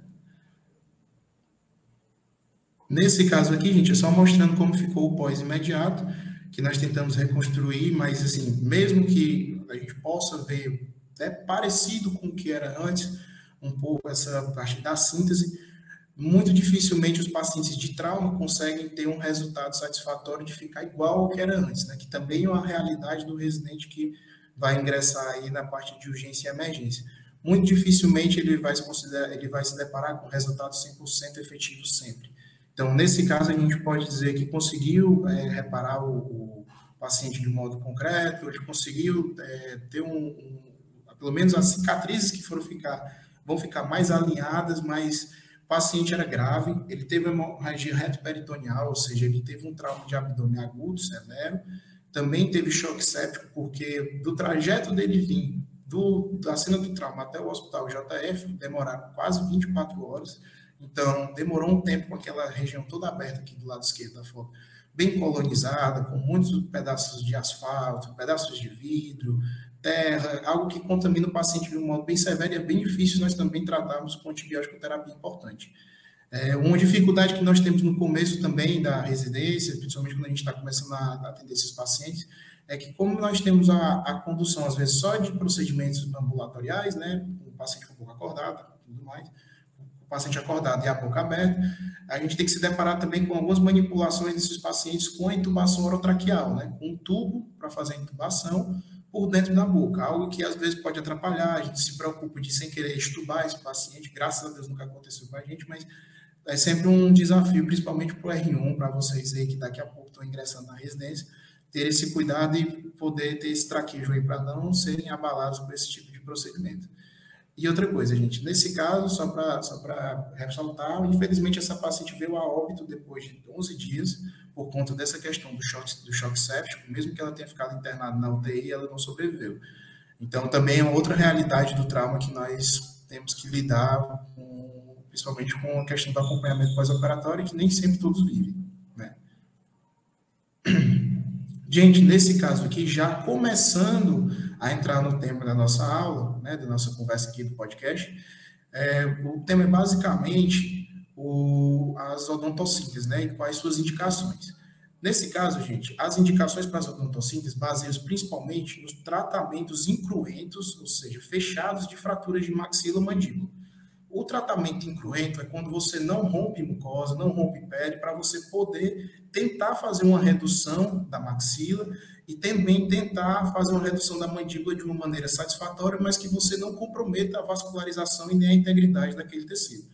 Um exemplo bem específico disso que a gente cita é necessariamente esse caso que foi apresentado aqui, que foi um paciente de 16 anos que foi alvejado também por um PAF, né, em região de mandíbula direita, perdeu muito tecido mole e também teve uma grande diminuição da mandíbula, né, vários fragmentos aí associados à fratura de mandíbula. Lembrando que, principalmente citando os conceitos do Fonseca, mais de três fragmentos é, apresentados em uma fratura mandibular ou de maxila já caracterizam uma fratura cominutiva. Quando a gente tem mais de três fragmentos, né, compartilhados assim, específicos na fratura, é muito complicado nós reduzirmos essa fratura é, já com acesso assim, imediato, uma abordagem imediata, por conta do risco de desvascularização desses fragmentos tendo em vista de que quando você remove o periósteo, você descola o periósteo dessa, desses fragmentos, a tendência é que eles não sejam mais tão nutridos como eles estavam antes, certo? Tanto que isso às vezes costuma cair em prova para saber se PAF a gente aborda imediatamente ou não aborda, e ainda é uma discussão é, importante e considerável, mas assim, questões de vivência, a primeiro momento a gente pensa primeiro em fazer abordagens mais conservadoras, utilizando os bloqueios, de maxilomandíbula e as odontocíntese, priorizando a reconstrução do tecido mole, certo? E associado também a esse tipo de tratamento, gente, dessas indicações de odontocíntese, é importante falar sobre as situações urgenciais específicas, que às vezes a gente tem um paciente muito grave, por exemplo, tem um trauma de face em que o paciente sofreu uma fratura facial, mas que envolveu parede posterior de seio, o paciente também tem um, tem um trauma de abdômen agudo, e necessariamente ele não tem uma indicação de ser submetido a cirurgia de urgência pela cirurgia bucomaxilo. Mas é interessante que nós possamos, pelo menos, manter o perímetro do arco dentário e também manter uma, uma proximidade dos pontos fraturados para que essa fratura, se sequelar, não sequele de um jeito tão grave. Então, muitas vezes nós fazemos alguns odontocíntese que eu vou mostrar mais à frente, como odontocíntese duplo, bloqueios maximandibulares de Ivy, com barras de Erich, outras coisas, para a gente pelo menos dar um conforto para esse paciente até o momento dele ser operado. Não necessariamente os pacientes hoje ficam com bloqueios por conta de tratamentos assim já de, por lei, principalmente por conta das placas e parafusos, né? Os materiais de osteossíntese que a gente tem como recomendação da AO, então, graças a Deus, tanto para os pacientes como para a gente, a gente tem alternativas melhores do que só fazer o tratamento com, com. É, no caso aqui, a pergunta da Daiane foi sobre o caso do trauma passado, por que, a intubação submetoniana não seria mais ideal? Então, Daiane, porque no caso, a intubação submetoniana, a gente recomenda, de fato, quando o paciente ele tem fraturas né, de terço médio, terço mandibular, e a intubação oronasotraqueal pode ficar comprometida. Mas, assim, se nós pensarmos em caráter de urgência, é, a submetoniana seria interessante para o cirurgião dentista, no primeiro momento, quando ele fosse abordar esse paciente, certo? Mas a paciente foi entubada em cena, que é algo que é comum nos atendimentos do SAMU, e quando ele veio para o hospital, para o JF, permaneceu com a intubação orotraqueal mantida, certo? Quando a gente faz essa manipulação, ocorre um fator também, que aí é um pouco até mais complicado de, de, de a gente explicar assim, que não tem tanto em livro que justifique isso para você, mas quando a gente vai fazer uma, uma intubação dessas, a gente costuma passar o tubo pela laringe, né? Pela faringe e tudo. E quando a gente passa o tubo, você causa, querendo ou não, um pequeno trauma. E associado ao trauma cirúrgico, ao trauma natural desse paciente, ele já costuma ter uma constricção, né? Do jeito que tem edema para fora, tem edema também para dentro. Se você tirar esse tubo, manipular só para você passar ele pelo mento, para a gente fazer uma reconstrução tecidual e depois reverter, já que ele não vai continuar com o tubo assim, né? A intubação submentoniana ela não é indicada para pacientes que vão ficar 7, 10 dias intubados. Não compensa cirurgicamente nós pensarmos nesse tipo de tratamento. A intubação submentoniana né, é, um, é um procedimento que ele é mais recomendado para pacientes que vão sofrer cirurgias eletivas. Lembrando que esse paciente ele foi abordado de urgência. Quando ele chegou no plantão, nós já subimos para o centro cirúrgico. Ok? Gente, e lembrando aqui também sobre a questão das odontossinteses em si, é, existe uma grande discussão ainda sobre a questão de ainda devemos utilizar? As odontossinteses não são tratamento arcaico. Por que, que eu trouxe essa pauta para discussão? É, em algumas bancas né, de provas, inclusive, como Mário Gatti, o FPR, às vezes até nas, nas bancas do Exército para cirurgiões já, já feitos, já formados, costumam cair algumas questões falando sobre as odontossinteses, sobre os tipos de odontosíntese, sobre como a gente pode utilizar uma barra de Erich, um, um bloqueio com anéis de Ive. Mas, assim, pensando no, no, tipo de tratamento e no tempo, antigamente, quando não existiam placas e parafusos, né, principalmente na época antes da Primeira Guerra Mundial, e nos tempos antigos, as odontocínteses elas, elas eram ideais porque não se tinha um material de sustentabilidade dos pontos né, fraturados. Hoje, para que a gente garanta que o paciente seja operado corretamente com placas e parafusos, ele fica, é, por bem dizer assim, tem pacientes que morrem com as placas, né? não precisam fazer a remoção dessas placas quando a gente opera. Às vezes precisa e tudo mais, mas as, as placas costumam cumprir sua função, sem outra reabordagem. Já as odontocíntese e os bloqueios costumam ficar pelo menos 15 dias hoje, certo? Os bloqueios com fio de aço, que é um paciente com a boca fechada totalmente por 15 dias. Então, assim, mesmo que seja um tratamento que seja efetivo, que a gente não consiga, de fato, imobilizar os pontos mandibulares, maxilares desse paciente, a gente também tem que pensar no aspecto social um pouco. Será que é interessante você ficar 15 dias, de fato, com a boca fechada? Além disso, será que esses 15 dias talvez já não sejam um tempo que, principalmente se for uma criança, já não seja sugestivo de causar uma anquilose na região dos côndilos por conta dessa imobilidade vascular e também dos discos, na, na, dos discos articulares estarem parados totalmente? Então, assim, as odontocínteses hoje nós utilizamos principalmente em caráter de urgência, né? Urgência e emergência em atendimentos iniciais, E quando a gente tem algumas fraturas de côndilo alta, que aí a gente pode até comentar também, mostrar alguns casos posteriormente, mas não são indicações absolutas. Hoje a, as odontocíntese elas nos ajudam mais em períodos trans ou pré-operatórios do que nos períodos pós de maneira definitiva, certo? Então eu trago aqui nesse caso só para mostrar para vocês como era um paciente que ele chegou esse, nessa reconstrução, nesse corte axial, mostrando uma fratura de mandíbula do lado esquerdo, em que ela sofreu um deslocamento importante, né? Uma fratura biselada, mas que teve um deslocamento importante nessa região de paracífise esquerda e na região de corpo mandibular direito, como a gente pode evidenciar aí na, no, na, no corte tomográfico abaixo, certo? Já mostrando a tomografia, a construção 3D, tridimensional, desse mesmo paciente, nós já podemos evidenciar um alinhamento um pouco melhor da região de paracífise esquerda e uma ausência de deslocamento na região de ângulo mandibular direito. Ou seja, nesse caso, o paciente recebeu um bloqueio maxilomandibular com anéis de Ivy, que eu vou mostrar mais à frente, que são anéis que nós confeccionamos com fio de aço e realizamos o procedimento sob anestesia local, associado a uma odontossíntese do cloro na região de paracífise esquerda, utilizando a ancoragem dentária, para que essa fratura tivesse mais, tivesse menos mobilidade, tivesse mais alinhada e que desse tanto um conforto para o paciente, já que toda vez que ele fosse abrir a boca, comunicar, se comunicar com alguém, esses pontos mandibulares, essas partes da fratura iriam balançar, digamos assim, iriam se mexer. E isso tanto pode causar um incômodo muito grande para o paciente, como também pode ocasionar os riscos de infecção e até causar uma possível má união aí, complicando a cirurgia e as chances de ter um sucesso pós-operatório. Aí aqui é um outro caso, que esse aqui, inclusive, eu operei no, finalzinho do meu R1, que foi um paciente que chegou na, no JF também por um acidente de moto, mas um acidente bem importante, em que a gente tanto pode ver uma região aí, uma fratura de sínfise mandibular, que não costumam ser fraturas complexas, né? Fratura de sínfise, inclusive, a gente diz que é a fratura do finalzinho do R1 para o começo do R2 que é para quando você já está com um pouquinho mais de mão cirúrgica. Mas nesse caso, a gente tem um pouco de dificuldade quanto à questão da diminuição dos fragmentos na região da mandíbula anterior. Então, nesse caso aqui, o que foi que foi um pouco complexo para a gente a primeiro momento. Nesse caso, como o paciente tinha de novo aí, ó, intubação orotraqueal, né, a gente consegue evidenciar o tubo aí do lado direito, esse paciente não podia ser bloqueado a primeiro momento. Então, quando fizemos o atendimento urgencial, para não reparar logo de imediato, já que ele era um paciente também grave, é, nós fizemos apenas uma odontossíntese do cloro, que a gente pode evidenciar na região, na, na, no recorte 3D, na, na imagem à esquerda, que alinhou a altura e a proximidade desses fragmentos, certo? Mas a primeiro momento ele só ficou com essa com essa proximidade, com essa proximidade horizontal dos cultos ele ainda tinha um certo degrau. O lado esquerdo ainda ficava um pouco mais alto do que o direito.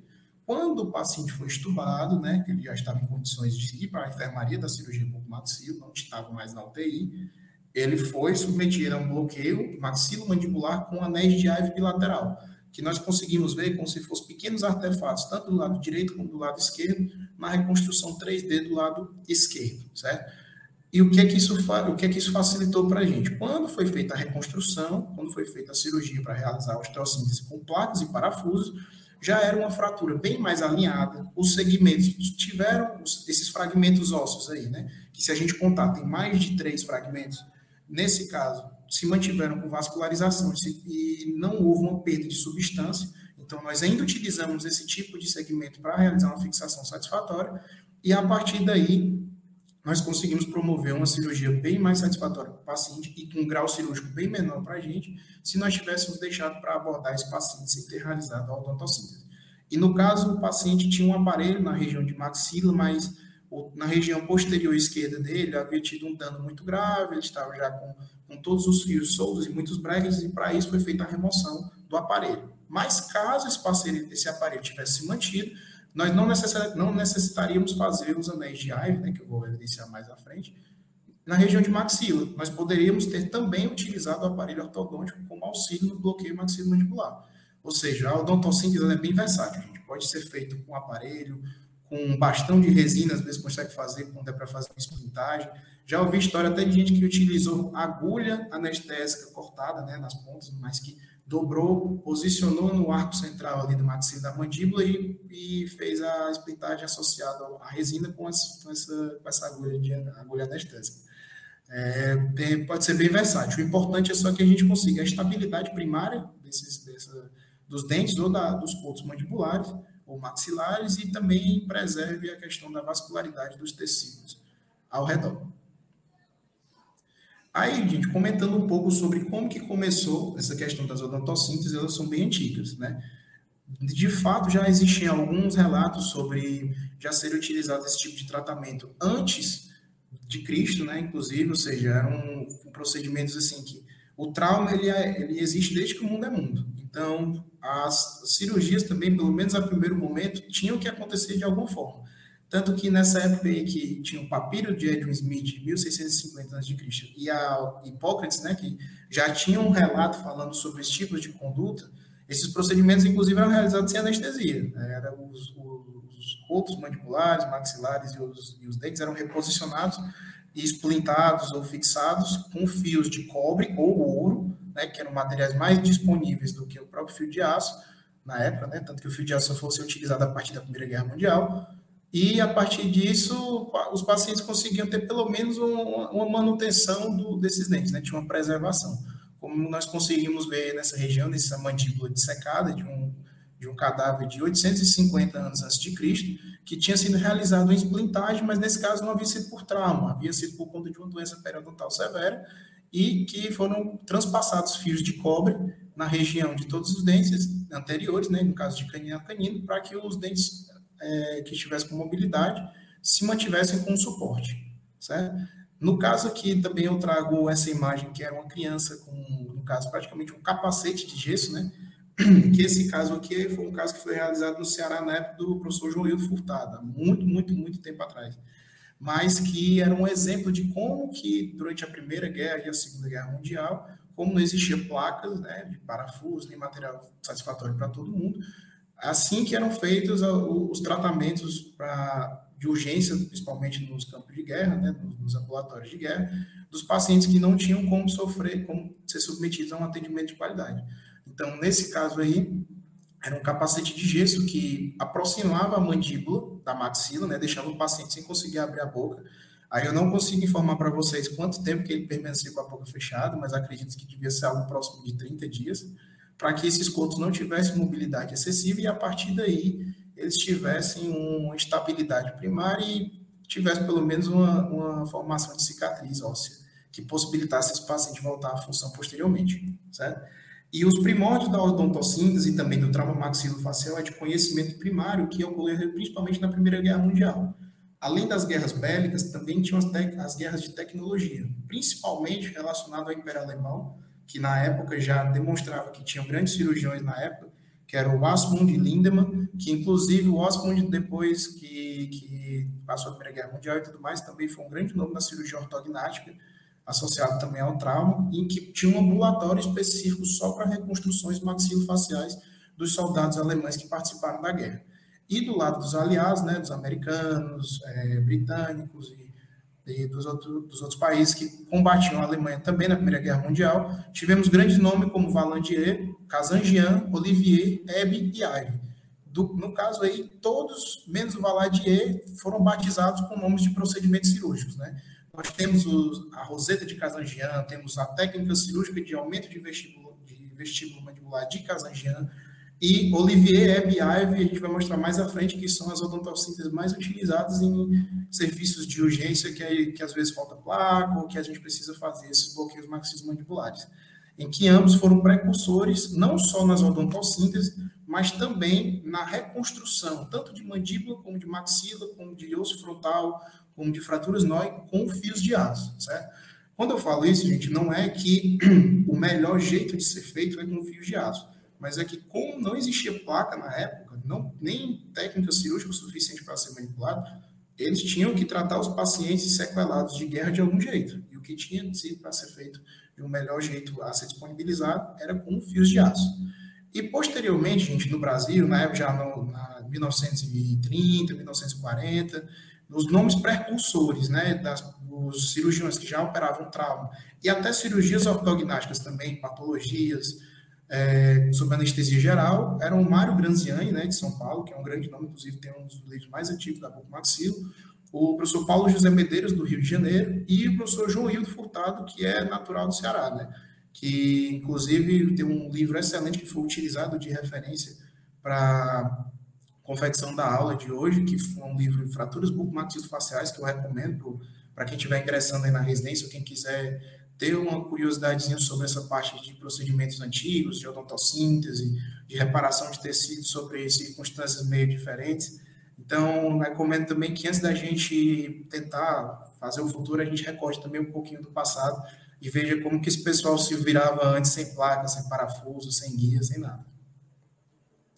Gente, começando um pouco sobre a questão das modalidades das odontossinteses, nós podemos falar sobre as odontossínteses verticais, que são quando nós utilizamos fios de aço para poder ancorar um dente ao outro e estabelecer assim uma imobilidade da região fraturada.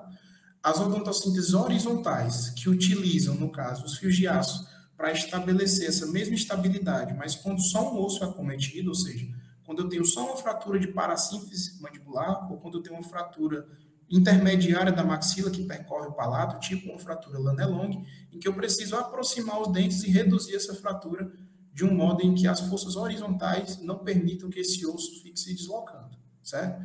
Associado a isso, nós temos algumas modalidades de contenção semirrígida, como nós podemos ver nessa imagem que o paciente tem brackets ortodônticos, que esse caso também foi um caso lá do JF, em que nós apenas trefilamos, conjugamos um fio de aço, né, percorremos um fio de aço ortodôntico ao redor desses brackets por conta de uma avulsão do dente 21. Como nós podemos ver aqui, ele tem até um pouquinho de um sangramento gengival, está um pouquinho posicionado diferente da região do dente 11, e conseguimos uma estabilidade com a partir da ancoragem, com esse, a partir da ancoragem dos brackets, tanto anteriores como posteriores, sem precisar fazer nenhuma amarria, sem precisar deixar o paciente bloqueado, certo?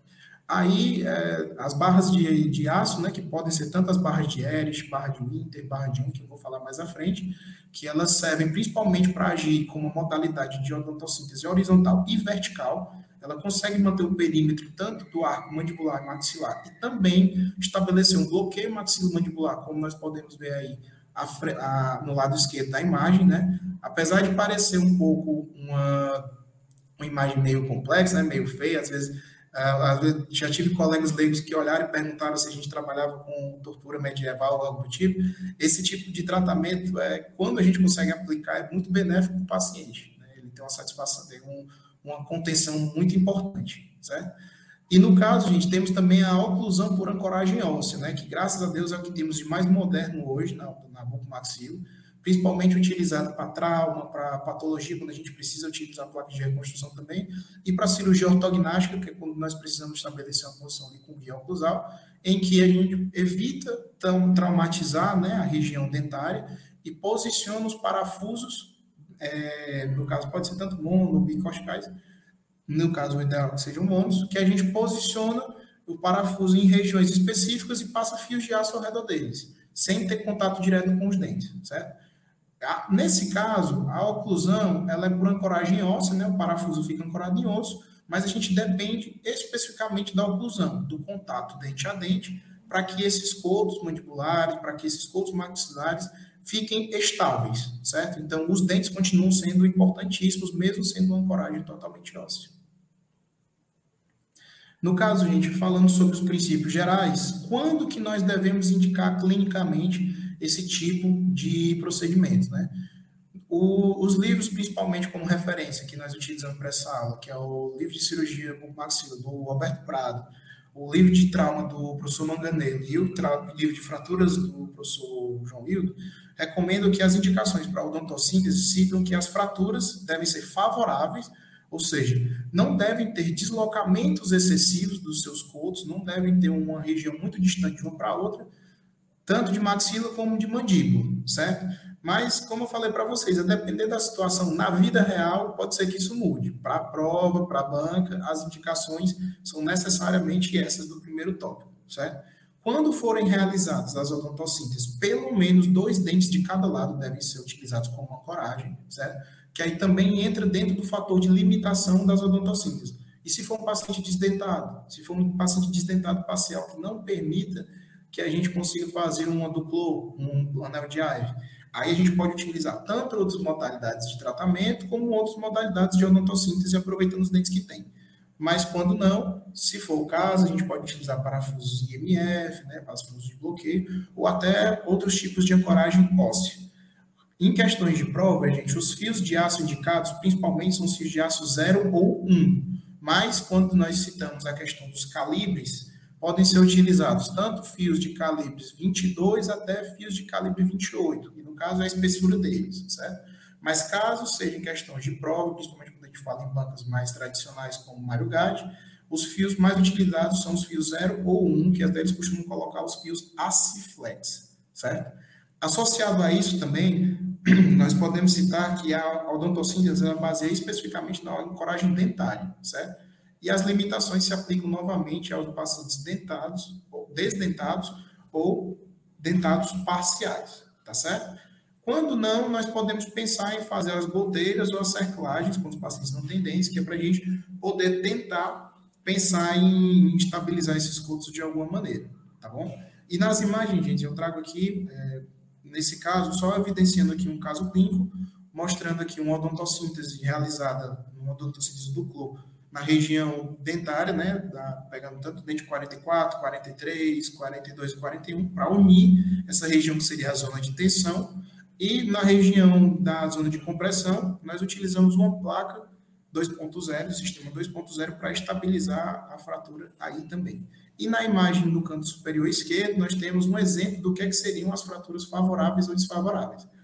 Já caiu em questão de prova, inclusive, de citarmos o que é favorável e o que é desfavorável. Existe, às vezes, uma confusão para entender como que é uma fratura favorável ao tratamento ou favorável ao deslocamento. Né? Sempre em questões, de didá questões didáticas, as fraturas favoráveis se relacionam ao tratamento, ou seja, fraturas que não possibilitam um deslocamento grande por conta da ação muscular. Nesse caso, quando nós olhamos aí para a imagem, a fratura que, se, que tem um bisel, que está em concomitância com a ação muscular do músculo temporal, do músculo masseter e até do próprio músculo derivadeiro medial também, uma fratura favorável seria do lado da figura A, né? que no caso a região posterior desses músculos tende a elevar esse ponto mandibular para cima e a parte posterior do segmento distal costuma ir para baixo, certo? E a figura B representa uma fratura desfavorável. Não, perdão, uma fratura. Eu troquei, gente. A fratura A ela é desfavorável, já que ela permite que tenha essa ação muscular, e a fratura B ela é uma fratura favorável, já que a gente está falando de tratamento, certo? A fratura B, desse padrão aí da imagem, significa que a ação muscular não vai ter uma implicação muito grande, já que o bisel vai formar tipo um anteparo, um encalço, e não vai permitir essa elevação do corpo proximal, certo? E aqui, gente, mostrando mais ou menos como que seria um exemplo da goteira, certo? Que antigamente, quando os pacientes eram desdentados, você praticamente tinha que fazer uma, uma pelo menos um, o que se assemelha a uma prótese toda de resina acrílica, utilizando ou uma moldagem ou um crânio seco que você pudesse, se basear no que seria mais ou menos a arcada desse paciente, fazer perfurações ósseas, tanto na região zigomática ou mandibular também, caso fosse mandíbula, para que você pudesse ancorar e fazer uma cerclagem ao redor dessas, dessas, desses, dessas goteiras de acrílico e assim causar uma união, tanto por compressão da goteira na região da zona de tensão, como também uma união e uma estabilidade desses fragmentos pelos fios de aço que iam ficar posicionados ao redor tanto da goteira como da região de mandíbula, certo? E mostrando abaixo também os materiais mais utilizados que a gente utiliza, que a gente faz uso, no caso, as barras de Erich, que são essas barras retas, duas aí aplicadas bem no meio entre os dois porta-agulhas, e o porta-agulha que a gente diz que é o porta-agulha forte, o porta-agulha pesado, que ele é um porta-agulha diferente do que a gente costuma utilizar na faculdade, tendo em vista de que esse porta-agulha costuma ter um anteparo, um formato diferente nas suas pontas para que ele não seja frouxo, para que ele não perca uma presa quando você vai manipular tanto a barra como também os fios para fazer a dobra, certo? E do lado esquerdo nós temos aí é só o exemplo do fio de aço que pode ser tanto zero ou um, que vai servir para fazer as amarrias ao redor da barra de Edge. Citando agora também a, os tipos de odontossíntese verticais e horizontais. Gente. Gente, as odontocíntese em si, elas têm umas peculiaridades. Tem cirurgiões que costumam fazer de um jeito, as classificações podem mudar de um livro para o outro. Por exemplo, quando, quando eu fui estudar na época da residência, o Roberto Prado, que é um dos livros mais completos didaticamente sobre essa parte de odontossíntese, descreve totalmente didático o formato de todas as odontocínteses, tanto Web, Ive, Duplo, Escada, mas Manganello já cita que existe um anel de Ive que passa por baixo, um anel de Ive que passa por cima, um anel de Ive que passa pelo meio. Ele não leva essa consideração em conta, certo? Então, assim, e até em questões de prova, as bancas costumam utilizar mais como referência o livro do Prado, certo? Então, a gente utiliza o Manganello apenas para complementar a didática. Então, nessa parte aqui, nós vamos evidenciar e tentar utilizar principalmente os conceitos do Roberto Prado, certo? Nesse caso aqui, gente iniciando e comentando sobre as odontossinteses, as odontossinteses verticais, eu vou falar, começar pela mais clássica, certo? Que é o anel de Ive. Gente, o anel de Ive consiste em você transpassar um fio de aço formado como se fosse com aleta, né? Onde nós podemos ver na imagem A, que tem um, um anel né, ao redor, bem acima, onde tem um, um fiozinho na vestibular, perto de onde foi feita a trefilação, em que a gente, eu vou até mostrar mais à frente detalhado como é que pode ser, porque às vezes é um pouco confuso mesmo, principalmente quando você não fez. Mas eh, esse anel de Ive, ele transpassa entre os dentes que vão ser utilizados para ancoragem, né? E, por via de regra, nós utilizamos preferencialmente os pré-molares, tanto superiores como inferiores, já que são áreas que têm um equador protético mais retentivo e que facilite a retenção desses fios de aço, para que esses fios não tenham um deslocamento importante ou algo do tipo, mas que eles vão mudar principalmente por onde esse fio vai passar é, em relação aos anéis, certo? O fio que eu digo, gente, é que se vocês forem olhar tanto na imagem A, B, C e D, vocês vão ver que formam como se fosse uma curva, né? Como se fosse um formato de pista. E nessa, no início dessa pista tem como se fosse um anel. Onde você vai trefilar, que é você pegar um porta-agulha e você acochar o fio para que ele fique preso ao dente, pode ser que mudem as posições, certo? Então, anel de Ivy costuma passar por debaixo desse, desse anel, o fio costuma passar por debaixo desse anel. O, dia, o costuma ter um fio que passa por dentro do anel ou aleta.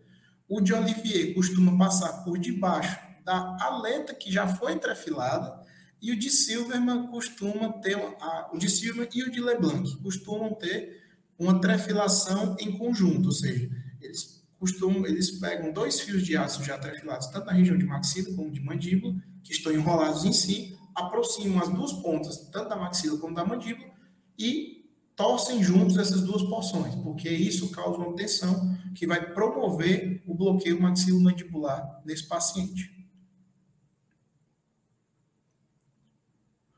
No caso aqui, só evidenciando como deveria ser a, a de Leblanc, né? Que aí ela pode ter a, a diferença de não pegar os dois dentes. Caso o paciente seja desdentado parcial e não tenha os dois premolares, se já tiver um, nós podemos utilizar esse premolar unitário para fazer uma amarria, uma volta com fio ao redor dele mesmo, certo? Eu passo o fio na vestibular, sai na lingual, contorno o dente no outro lado, na outra papila, como se fosse na região distal, e amarro. Eu dou como se fosse um nó, ao redor, um fio de aço ao redor desse dente. Não tem segredo, gente. E, a, e depois disso, faço isso no dente antagonista e crio como se fosse um cadastro, um, um, uma trefilação, um fiozinho mais extenso. A partir disso, ao invés de cortar, para não ficar ferindo a gengiva e tudo mais do paciente, a gente une esses dois fios, como nós podemos ver na imagem à esquerda, e realiza-se o bloqueio maxilomandibular por conta da ancoragem dentária a partir da trefilação desses dois fios. Nesse caso aqui, gente, é só mostrando também como seria a passagem dos fios da barra de Erich, certo? Temos a barra de Erich utilizada para fazer tanto um, uma odontossíntese vertical como uma odontossíntese horizontal, mas quando nós vamos passar essa barra, gente, inclusive é um do, das tarefas do R1 na grande maioria dos serviços, mas que, que é, um, é um pouquinho chato de você passar no começo, porque você tem que começar a fazer, inclusive já foi questão de prova também, que o ponto ideal para você começar a fazer a odontossíntese com a barra de Erich é você começar a trefilar, circundar os fios tanto pegando os dentes como também a barra, a partir dos primeiros molares superiores, certo? Quando você vai utilizar na maxila. Então, mostrando esse desenho acima, nós podemos ver que é como se fosse um laço. Eu passo um fio por baixo da barra um fio pelo outro. Um fio por baixo e um fio por cima da barra, certo? Quando a gente faz essas movimentações, fica mais fácil de quando eu for enrolar esse fio nele mesmo, pegar um porta-agulha, como na imagem demonstrada, e for enrolando, for acochando esse fio, eu consigo unir a barra ao dente. Por isso que a barra de Erich, apesar de ser tão trabalhosa, ela é muito boa, porque ela permite uma ancoragem e um, e um torque que pode ser utilizado tanto em vetor horizontal, como também em vetor vertical. E falando sobre, só sobre mostrando como seria a técnica para você passar os fios, gente, que é, é um pouco abstrato, é, eu lembro que quando eu estudava, isso, isso foi uma parte que eu rezava para não cair na prova, porque ah, para eu imaginar como é que seria essa passagem de fios, eu, eu não, não tinha vivência de, de hospital de urgência nem nada, e achava muito complexo. Mesmo que o Roberto Prato fosse, fosse um, um livro didático, eu não conseguia imaginar até realizar, certo? Então, eu tentei trazer nesse manual ilustrado, mostrando que a gente faz como se fosse um, um fio de aço com essa aleta já formada, o que eu queria dizer ali na imagem, que é aleta ou anel, está referente a essa primeira imagem, onde nós temos no quadrante superior esquerdo, né? Que o paciente ele tem que ser, tem que passar, você tem que passar esse anelzinho com duas, com as duas pontas do fio entre o espaço interdental. Um fio vai para o lado direito, um fio vai para o lado esquerdo, percorrendo tanto a mesial de um dente do dente oposto, como a distal do dente oposto do lado esquerdo, certo? A partir disso é que é onde começa a confusão das nomenclaturas, né? Que aí eu, eu tinha isso aí, inclusive, resumido na, na, na, na parede do meu quarto, quando eu estudava antigamente, que era para se diferenciar por onde que cada fio passava, certo? Ou seja, o fio que tem que passar por debaixo dessa letra aí, desse anelzinho que fica na região vestibular dos dentes, ele tem que passar abaixo para ele ser considerado do anel de Ive. Quando você passa por dentro, como se você estivesse passando um fio de costura por dentro de uma agulha, significa que você está fazendo a, o, a odontossíntese de EP. E quando você passa, passa por debaixo da parte trefilada, que ainda é mais abaixo dessa letra que nós confeccionamos, nós podemos chamar de Olivier. E quando utilizamos as duas pontas, tanto a, a ponta que vai vir da parte posterior como da parte anterior, nós podemos chamar a, a odontosíntese de Silverman, certo? Qual o tamanho indicado, gente? Inclusive, isso já foi uma questão de banca de, de prova aberta da UERJ, né, que pediu um passo a passo de uma odontosíntese e pedia também tanto o tipo de fio e o tamanho recomendado. Que o tamanho recomendado para que você faça esse anel é um fio de 10 centímetros que pode ser realizado para você fazer essa confecção, né, desse, desse, desse do, do, da totalidade do, do fio que nós vamos utilizar para fazer o anel, e a aleta, né, que é essa parte arredondada bem da ponta que fica entre a mesial e a distal, na parte vestibular dos dentes, é, seja de aproximadamente 3 centímetros. Certo? Isso aí, gente, realmente só encontrei no Prado. Não tem no Milouro, não tem no Fonseca, não tem em nenhuma outra parte. Certo? É, temos uma pergunta aqui da Daiane também, que ela pergunta se uma das principais desvantagens da barra de Eris seria os desgastes e alterações do tecido periodontal ou se tem alguma outra que supera. No caso, Daiane, é, necessariamente a principal contraindicação da barra de Eris é, a meios funcionais e também das odontocínteses convencionais, né, a própria Duplo, a própria, é, própria Nodive, eles traumatizam muito o periodonto, certo? Eles de fato traumatizam região de ligamento periodontal, gengiva nem se fala, esse paciente fica realmente castigado por uns tempos, mas nesse caso a gente pesa um pouco o que é que é mais importante para esse paciente. Se a primeiro momento ele vai ter ali uma gengiva um pouco machucada, ou se ele vai ficar com a mandíbula partida em quatro pedaços, solta, certo? Então, assim, de fato, ela é uma contraindicação, ela tem essa desvantagem, que aí a, a, os parafusos IMF né, corrigem essa parte, mas que pensando nessa parte funcional é a principal contraindicação.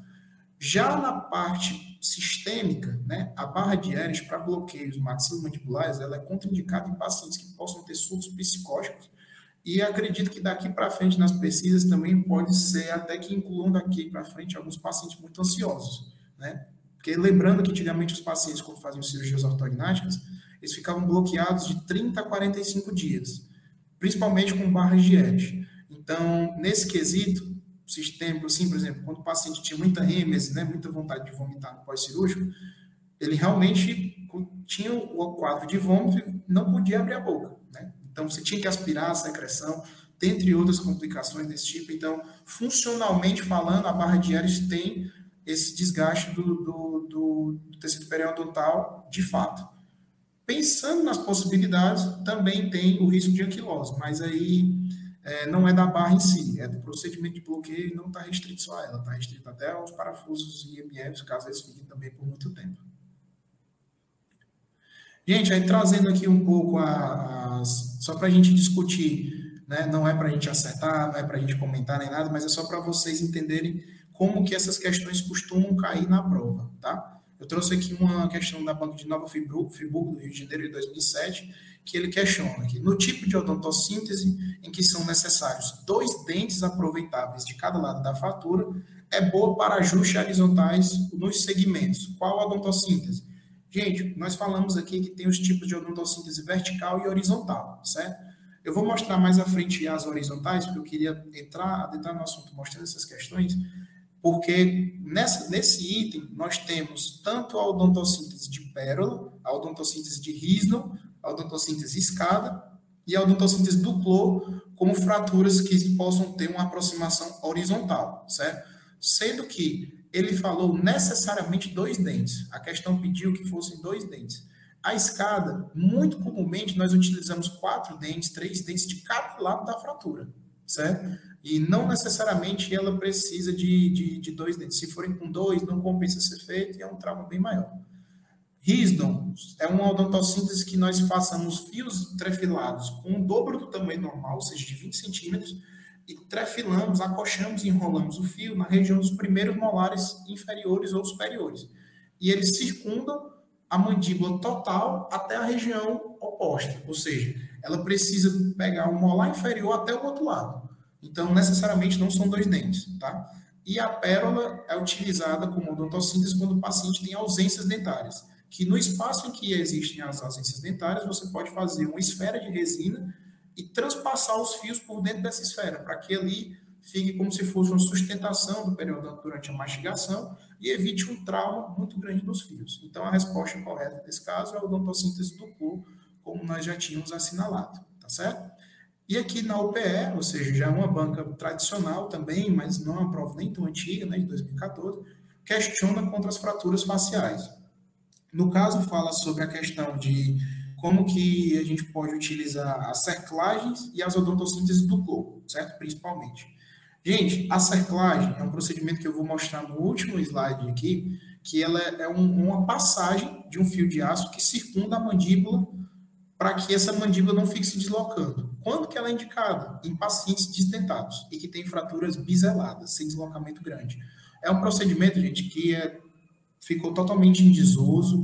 Hoje nós utilizamos em cirurgias que, quando o hospital, por exemplo, no meu caso, eu só vi porque faltou placa para operar paciente, às vezes tem esses problemas no SUS, né? Nós temos que lidar com essa limitação, mas o trauma continua acontecendo, os pacientes continuam se acidentando de moto, na agressão física, e como era uma fratura que tinha a, a possibilidade de ser feita e não tinha previsão para cirurgia desse paciente, foi realizada essa cerclagem, certo? Mas não é um procedimento convencional, assim como não é também as goteiras, tá certo? Mas nesse caso, ele só cita que a cerclagem consiste na colocação de um fio de aço inoxidável em torno do osso para possibilitar maior função do referido. Nesse caso, gente, é para evitar a função. Quando eu faço uma cerclagem, eu quero que esse osso não tenha contato. Eu quero que esse osso fique estável, que ele não sofra carga, e se ele tiver uma função, como não é uma fixação interna rígida, é uma fixação semi-rígida, tende a ter um deslocamento e perder essa região de essa região de estabilidade, certo? Aí é uma questão, esse item é um pouco dúbio, mas dá para entender pela questão da placa da UPE, que cita que as cerclagens não podem ser utilizadas para estabilizar uma goteira, certo? Gente, as goteiras, elas são aquelas tipos de, de resinas acrílicas que a gente faz semelhante a uma prótese para pacientes desdentados, em que eu posso fixar com fios de aço, tanto no osso, ancorado em osso, como também fazendo um tipo de cerclagem. Não é totalmente contraindicado. Mas se você fizer isso, você tende a ter uma compressão dos tecidos moles um pouco maior do que você fazer a cerclagem associada a uma fixação direta no osso, certo? Então, esse item ele não é o mais correto, mas se não tivesse o item A, a gente poderia pensar na possibilidade de estar correto, tá certo? O item D cita que é um tipo de, de cerclagem utilizado na maxila, mas não é uma cerclagem, é uma odontossíntese convencional, você não tem um total enlaçamento do osso, e dizendo que o item E, gente, é, é a bandagem de crepon de Gibson, é utilizada, cortou aqui, mas é, dizendo que é utilizada ainda hoje no trauma maxilofacial. Hoje a gente só usa a bandagem de Gibson para quando o paciente tem uma luxação de ATM, a gente faz um curativozinho ao redor da cabeça dele, tá certo? E de fato as fraturas nasais em livro aberto são mais comuns em crianças. Citando aqui outra questão, gente, para já ir para o finalzinho da nossa aula, citando que a, ele pede aqui na banca da UFPR de 2013 que a amarria escalonada para o tratamento de traumatismos alvéolos dentários também é conhecida como.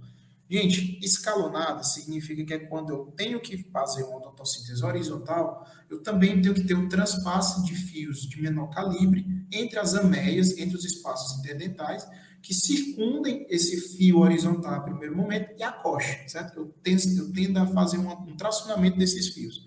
A partir daí, só tem na questão uma odontocíntese horizontal que utiliza esse conceito, que foi a odontocíntese hipocrática, que ela costuma transpassar cada dente envolto na fratura, de três a quatro dentes, tanto saindo pela vestibular como saindo pela lingual, como se fosse, eu vou mostrar mais à frente, mas é como se fosse um, um, um você circunda todos os dentes, tanto em face vestibular e lingual, para que eles fiquem entrefilados e façam uma união dessa região, certo? E na banca de 2015 do Exército, ele pede para você identificar uma odontossíntese, certo? Que seria, no caso, a construção de dois cabos, um superior e inferior, por meio da fixação de fios no colo dos dois dentes antagonistas, no qual esses cabos superiores e inferiores são unidos por torção e ajustados para estabilizar a oclusão. Segundo Prado, que é o livro que eu utilizei como referência para a aula também, gente, constitui a odontossíntese de Leblanc. Lembrando que naquele slide anterior eu tinha mostrado que Leblanc é aquela odontossíntese que você amarra um fio ao redor do dente, a coxa, né, trefila, você vai apertando, causando uma união, e você une esse fio grande que ficou na frente do dente com o dente de baixo, com o dente antagonista. E a partir daí você causa uma, um bloqueio maxilomandibular, certo?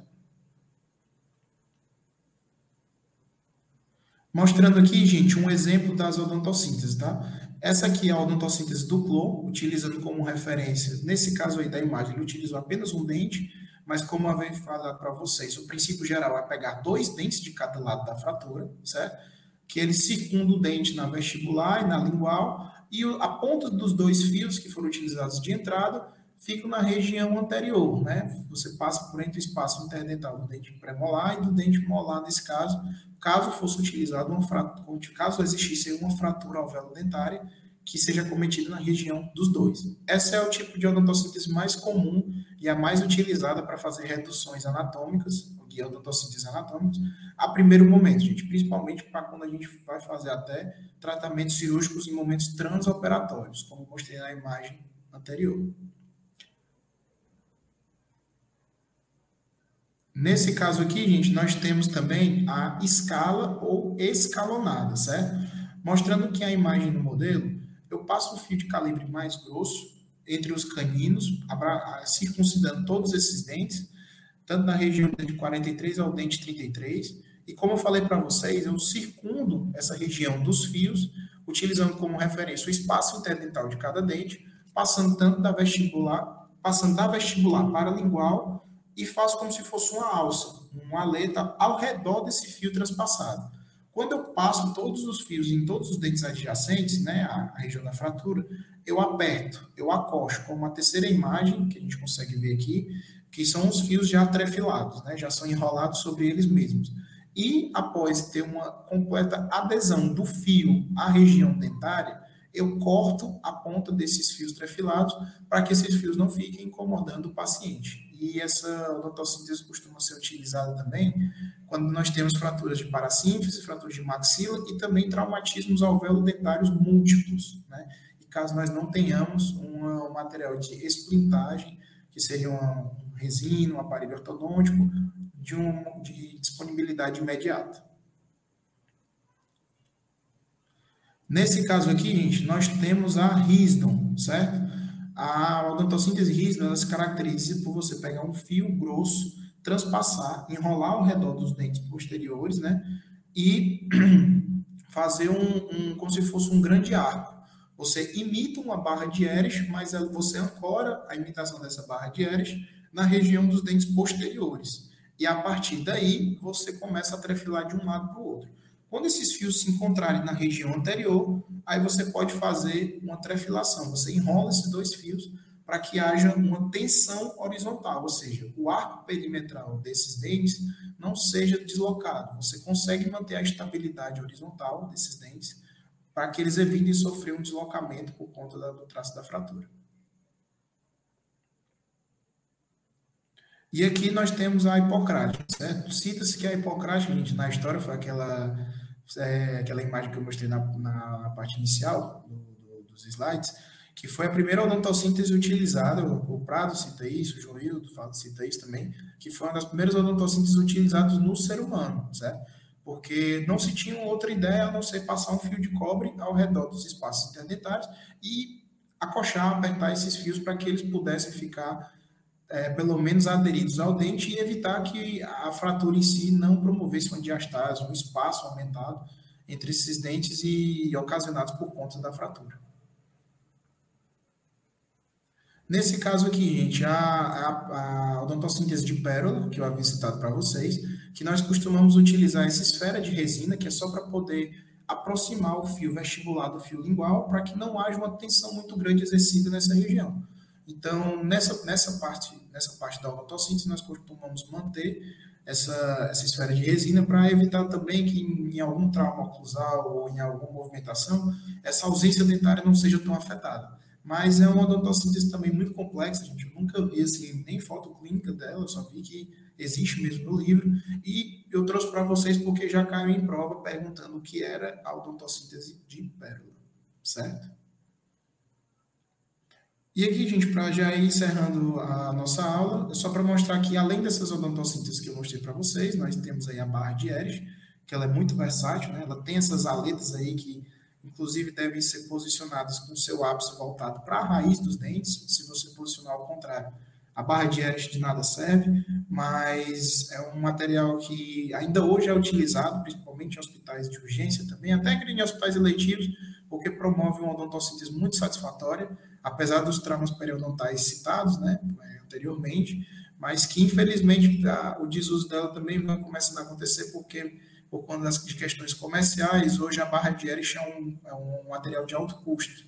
Né? Para vocês terem ideia, se não me engano, 10 metros da barra hoje já estão valendo 800 reais, que é algo, pra, pelo menos para o SUS, é algo muito caro para um material para ser utilizado com o volume que nós utilizamos, certo? E aqui, gente, é um exemplo mostrando o que, é que seria a cerclagem perimandibular. É, vocês estão vendo aqui na primeira imagem como se fosse uma agulha passando ao redor da parte lingual da mandíbula. Eu furo a região de tecido mole que sai ali na região do assoalho do paciente com essa agulha, passo um fio na região do, como se fosse passar um fio mesmo de costura de uma agulha, passo por dentro da boca, puxo esse fio e não permito que ele saia na pele, né, como nós podemos ver na terceira imagem, puxo esse fio circuncidando essa margem óssea para aí também se encontrar com a outra ponta do fio pela região vestibular. Isso, gente, facilita que haja uma redução em pacientes desdentados em fraturas biseladas, certo? Gente, a seclagem mandibular também vem ficando em desuso, certo? Porque hoje, fraturas mandibulares, graças a Deus, temos à disposição as placas 2.4 de reconstrução tendo em vista de que não precisa que esse paciente permaneça muito tempo bloqueado e que não fique também submetido a, a situações ou riscos de, de trauma por conta desse, desse, desse tipo de tratamento com fio de aço, certo? Pronto, gente. Acredito que a, a bibliografia sugerida para vocês adentrarem os estudos iniciais sobre o uso das odontossinteses são esses, mas também cito também a importância de vocês lerem o livro de cirurgia maxilofacial do Prado, que inclusive, né, obviamente, como são alunos do Revisa, o livro também se encontra disponível no Drive, junto com o livro do Manganelo, e caso alguém tenha interesse, eu tenho um livro também do professor João Hildo, que foi importante para a questão do, do, da confecção dessa aula e também para o início do meu R1 e até para dar aula também na, aqui na sede de Fortaleza, certo? Gente, é, nesse caso, eu agradeço demais aí a oportunidade de ter compartilhado um pouquinho do que a gente pode falar sobre a odontossíntese. É um tema um pouco complexo, é, realmente ele costuma cair em provas de um jeito bem simplificado, porque é um tema que você só aprende quando você entra na residência de maneira efetiva, mas que foi um prazer falar para vocês. Eu sou traumatologista de coração mesmo, gosto, se puder viver do trauma, viveria do trauma. Espero que vocês tenham essa mesma paixão quando forem ler esses livros aí do trauma, de trauma do, Fonseca, o capítulo de trauma do Miloro, que é gigantesco, mas que vocês, sendo aluno do Revisa, conseguem tirar de letra, certo? E que vocês possam ter um pouquinho de conhecimento quando forem desligar essa aula aí e quando puderem revisar, né? É, Caso alguém queira tirar dúvidas, ter contato, o chat está aí em aberto. Também tem, eu estou no grupo do Revisa Nacional também, caso alguém queira tirar dúvidas específicas, e me encontro à disposição, gente. Foi um prazer enorme aí conversar com vocês um pouquinho sobre a questão das odontossinteses. Boa noite.